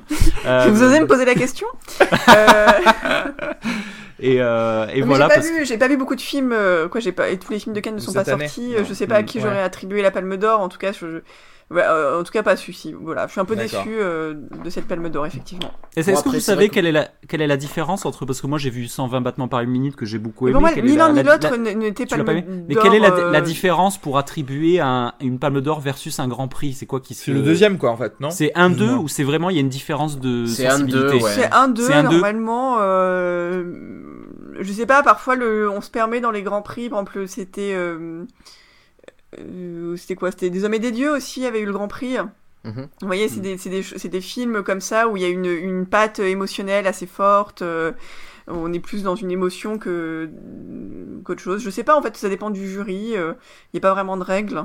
J'ai l'impression, en tout cas, moi, j'ai jamais su vraiment déterminer là-dessus. Non, mais c'est même, j'ai l'impression, le jury qui décide de lui-même. euh, Ouais, qui, qui comment- se décide de leurs propres règles, quoi. Il y a un truc un peu. Moi, euh, The Square, je- effectivement, j'aurais pas été tout à fait étonné qu'on le voit en prix de la mise en scène. Disons que c'est pas la mise en scène que j'aurais aimé récompenser, mais je pouvais entendre. Euh, en, en palme d'or, euh, oui. Je... Bah en fait, il faut prendre en compte aussi, j'ai l'impression, parce que là, on a, comme tu dis, on n'a pas encore vu pas- tous les ouais, films, mais pour l'instant, la, la sélection de Cannes, il y a aucun film qui me paraît sorti, en ressortir. fait, Ben, euh, il y avait quoi? Il y avait euh, 120 battements, qu'est-ce qu'il y a eu encore là? Je sais plus. Bah, le film des, des, Mais, des frais. Non, il y a Good Times. Ah, Good Time, c'était pas mal ça quand même. Euh, Good Times, peut-être, voilà. Mais perso, c'est ce que j'avais lu. J'avais lu qu'il y avait des gens qui disaient que euh, le palmarès était expliqué par pas, j'irais pas jusqu'à dire la pauvreté, mais que la sélection était Bah, pas il y a le euh, film folle de folle quoi. que les gens avaient beaucoup beaucoup aimé, euh, Qu'on n'a pas encore vu, hein, encore euh, qu'on n'a pas encore vu, mais de, donc cette réalisatrice écossaise qui avait fait quand même une forte impression en toute fin de festival. Donc euh, donc voilà, mais c'est vrai que c'est un festival qui a été marqué par 120 battements par minute, euh, beaucoup. Euh, de là euh, à lui décerner à la place de The Square la Palme d'Or, je pense pas, mais euh, après c'est toujours difficile comme ça de rebattre. En tout cas, voilà, moi je dis que ça, ce qui me gêne, c'est que ça, ça vient récompenser euh, euh, quelque chose. J'ai l'impression qu'il a déjà été réussi, une imitation de, Mm. de, de vieux maîtres. euh, voilà, je, je- ça.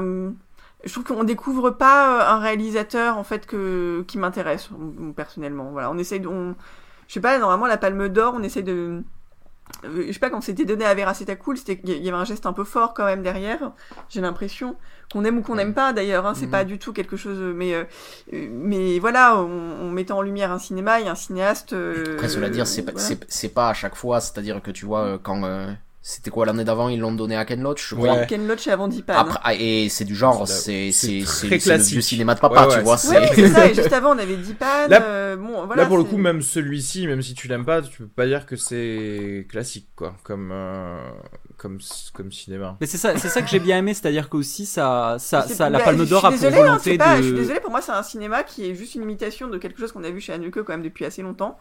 Donc, euh, de là à dire que on. Alors, Oui, mais oui, mais c'est pas que- innovant non plus, euh, on révolutionne pas le euh, truc, hein. on parce que moi, moi je vais prendre, je vais prendre la, la, la posture de quelqu'un qui est peut-être euh, moins, euh, moins cinéphile et technique que toi, mais du coup, moi, je vais prendre la posture du gars qui, euh, qui apprécie la vertu de, euh, de cette Palme d'Or à diffuser au plus grand nombre justement le, cette Palme d'Or qui est un cinéma euh, pas facilement accessible, mais qui va euh, peut-être donner envie à beaucoup de gens d'aller voir euh, autre chose, donc un cinéma scandinave ou, euh, ou euh, mais moi par exemple, je, je Ouais, suis pas d'accord. Je suis pas sûr que la palme elle serve à ça. C'est pas, c'est pas. Ah mais euh, je, je dis pas qu'elle sert à ça, mais c'est pour moi une de ses grandes utilités, puisque tu vois, moi personnellement, regarde, j'étais euh, j'étais chez moi là dans le sud, je suis dans un petit cinéma, voilà, il y avait The Square au milieu de trois films en VF, et voilà, c'est c'est Ouais, une ouais. des c'est une des euh, un des avantages que, que je trouve bien, et euh, Oui, ça lui fait clairement une vie dans la et, distribution et je suis française, et, etc. et je, je suis pas complètement d'accord pour dire que c'est un film qu'on a déjà trop vu euh, sur enfin moi j'ai pas l'impression d'avoir vu ce film beaucoup de fois alors euh, je sais pas Les je regarde pas les bons films mais euh,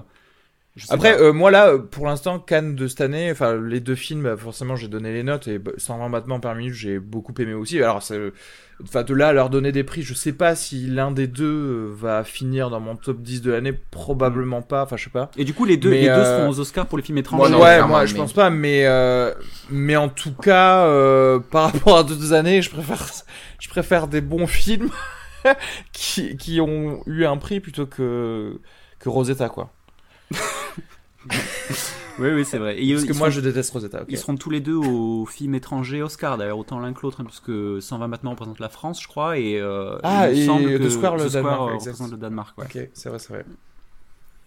À voir. voilà, tout va se rejouer aux Oscars. non, ça va être un film euh, peut-être totalement. euh, Et on sait qu'ils font toujours les bonnes choses, Oscar. Comme quand ils ont donné cet Oscar au discours d'un roi, par exemple. Écoutez, non, mais cette année tout est rabattu. Il n'y a plus Hervé Ouais, mais les- qui les va fi- les films étrangers- les Oscars cette année. euh, les jeux sont, sont ouverts. Hein. Les films Premiers étrangers en Oscars en général 20 c'est un peu mieux quand même. De façon Le objective, le, le choix sur les, les Oscars de films étrangers c'est un peu mieux que le. Tu vois ce que je veux dire là? Il y a un peu une Mm, side. pas une side tellement, mais non, vous pas savez que, tellement. je sais Side pas si vous êtes au courant comment les films français sont choisis, mais disons que la cooptation est le, le mot. Hein, donc, euh, Ah oui, Ah. voilà. Bah, bah, d'ailleurs, comment ça s'appelle? The Artist. euh, si s'il y a eu un Oscar, c'est que grâce à Harvey Weinstein d'ailleurs. entre Mais la liste est longue de- des- des prix, euh, ouais, des Oscars qui ont été remis. Il a quand même réussi à faire donner un Oscar à Shakespeare in Love, il faut le rappeler, quoi. Donc voilà. Ah, ce qui Le mec a le Love, bras long. Gwyneth Paltrow, je petit teasing Nouvel An. J'ai des films hein, pour le spécial Nouvel An. Voilà. Ça sera Avec cool, Gwyneth. Paltrow. Il y a Ah, cru Gwyneth. que j'ai cru qu'en fait tu nous disais qu'elle allait venir à une réunion pull. Alors euh, oui, de- parce qu'elle de vient très régulièrement à Paris. Mon but ultime, c'est que dans son blog, elle parle de notre podcast. Et là, Ah, je peux vous cool. garantir que là, on cartonnera. C'est un objectif euh, alléchant. hein, Avec c'est- genre des pilules de compléments alimentaires Ouais, qu'elle vend sur son blog aussi. Ah bah, elles Si vont, elle vont parler tout, vont de la tout. pilule Je fin vous de conseille séance. d'ailleurs pour d'aller voir sa Christmas list. euh, ça vaut son pesant de cacahuètes chaque année. Putain. Euh, elle fait, elle fait ça. Et voilà, un jour, elle parlera de nous. Voilà, donc Gwyneth, on t'a fait de la pub, maintenant, ben c'est Voilà, la balle est dans ton tu camp. renvoies C'est de l'ascenseur. renvoyer l'ascenseur, quoi. Je veux dire, euh, c'est donnant-donnant, On a quoi. dit au passage que t'étais une mauvaise comédienne, mais ça, écoute, il faut un minimum d'honnêteté. C'est en hein. français, on comprend pas. You- It's not true. euh, En plus, ces pilules, c'est totalement le truc qui pourrait être lié à un Ponzi scheme, tu sais, où il Ah, faudrait que des gens achètent et nous, on pourrait faire pareil avec les auditeurs. T'en de- achètes plein et tu- on les revend aux auditeurs de fin de séance. On pourrait être Des le cadeau du pauvre, Paltrow. quel conseil. Non, elle vend genre des cristaux en plus, je crois. Euh, Gwyneth Paltrow, elle vend des espèces de trucs genre à base de mettez-le euh, dans sur votre sur un bracelet, prenez des Ouais, cristaux. ouais. Bah, elle est végane, hein, faut dire qu'on mange pas de viande ici. On est ultra, c'est un podcast vegan, peut-être qu'elle parlera de nous. Elle a appelé sa fille Apple, quoi.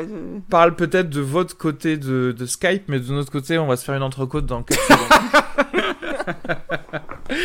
bon, euh, bah écoutez, euh, bah voilà, je crois qu'on a terminé. Merci, euh, merci à tous. Hein, Merci. Pour, aujourd'hui, c'était trop, très très cool. C'était bien, hein. Et, euh, et je sais pas, la semaine prochaine pour un prochain film, mais je ne sais pas si on Pour a jeunes décidé femmes, pour ça, ils l'instant. ont parlé de jeunes femmes. Ah bah oui, bah oui, bah Jeune jeune, femme, femme bah oui, exactement. Ouais, mais faut, euh, faut voir si. Ah oui, Bon, si, bref. ouais, faut voir si on le fera cette semaine-là. euh, Ah, d'accord. On va peut-être le sortir euh, après. en tout cas. Alright. Bon, ben euh, merci et bisous à tous alors. À très vite. Et n'oubliez pas de, de vous abonner euh, sur iTunes et, tout ça et de mettre 5 sur étoiles là. ouais. On est bloqué à 17 notes sur iTunes. Il est temps de vous bouger le cul quand même. Et de forcer les gens à écouter, rester à côté d'eux Ah oui. et les regarder écouter le podcast, c'est bien que Voilà, ça qui marche. pendant que vous écoutez un autre épisode. très bien. Allez. C'est, À la semaine prochaine. Bisous. Mom deserves the best, and there's no better place to shop for Mother's Day than Whole Foods Market. They're your destination for unbeatable savings, from premium gifts to show-stopping flowers and irresistible desserts. Start by saving 33% with Prime on all body care and candles. Then get a 15-stem bunch of tulips for just $9.99 each with Prime. Round out Mom's menu with festive rosé, irresistible berry chantilly cake, and more special treats. Come celebrate Mother's Day at Whole Foods Market.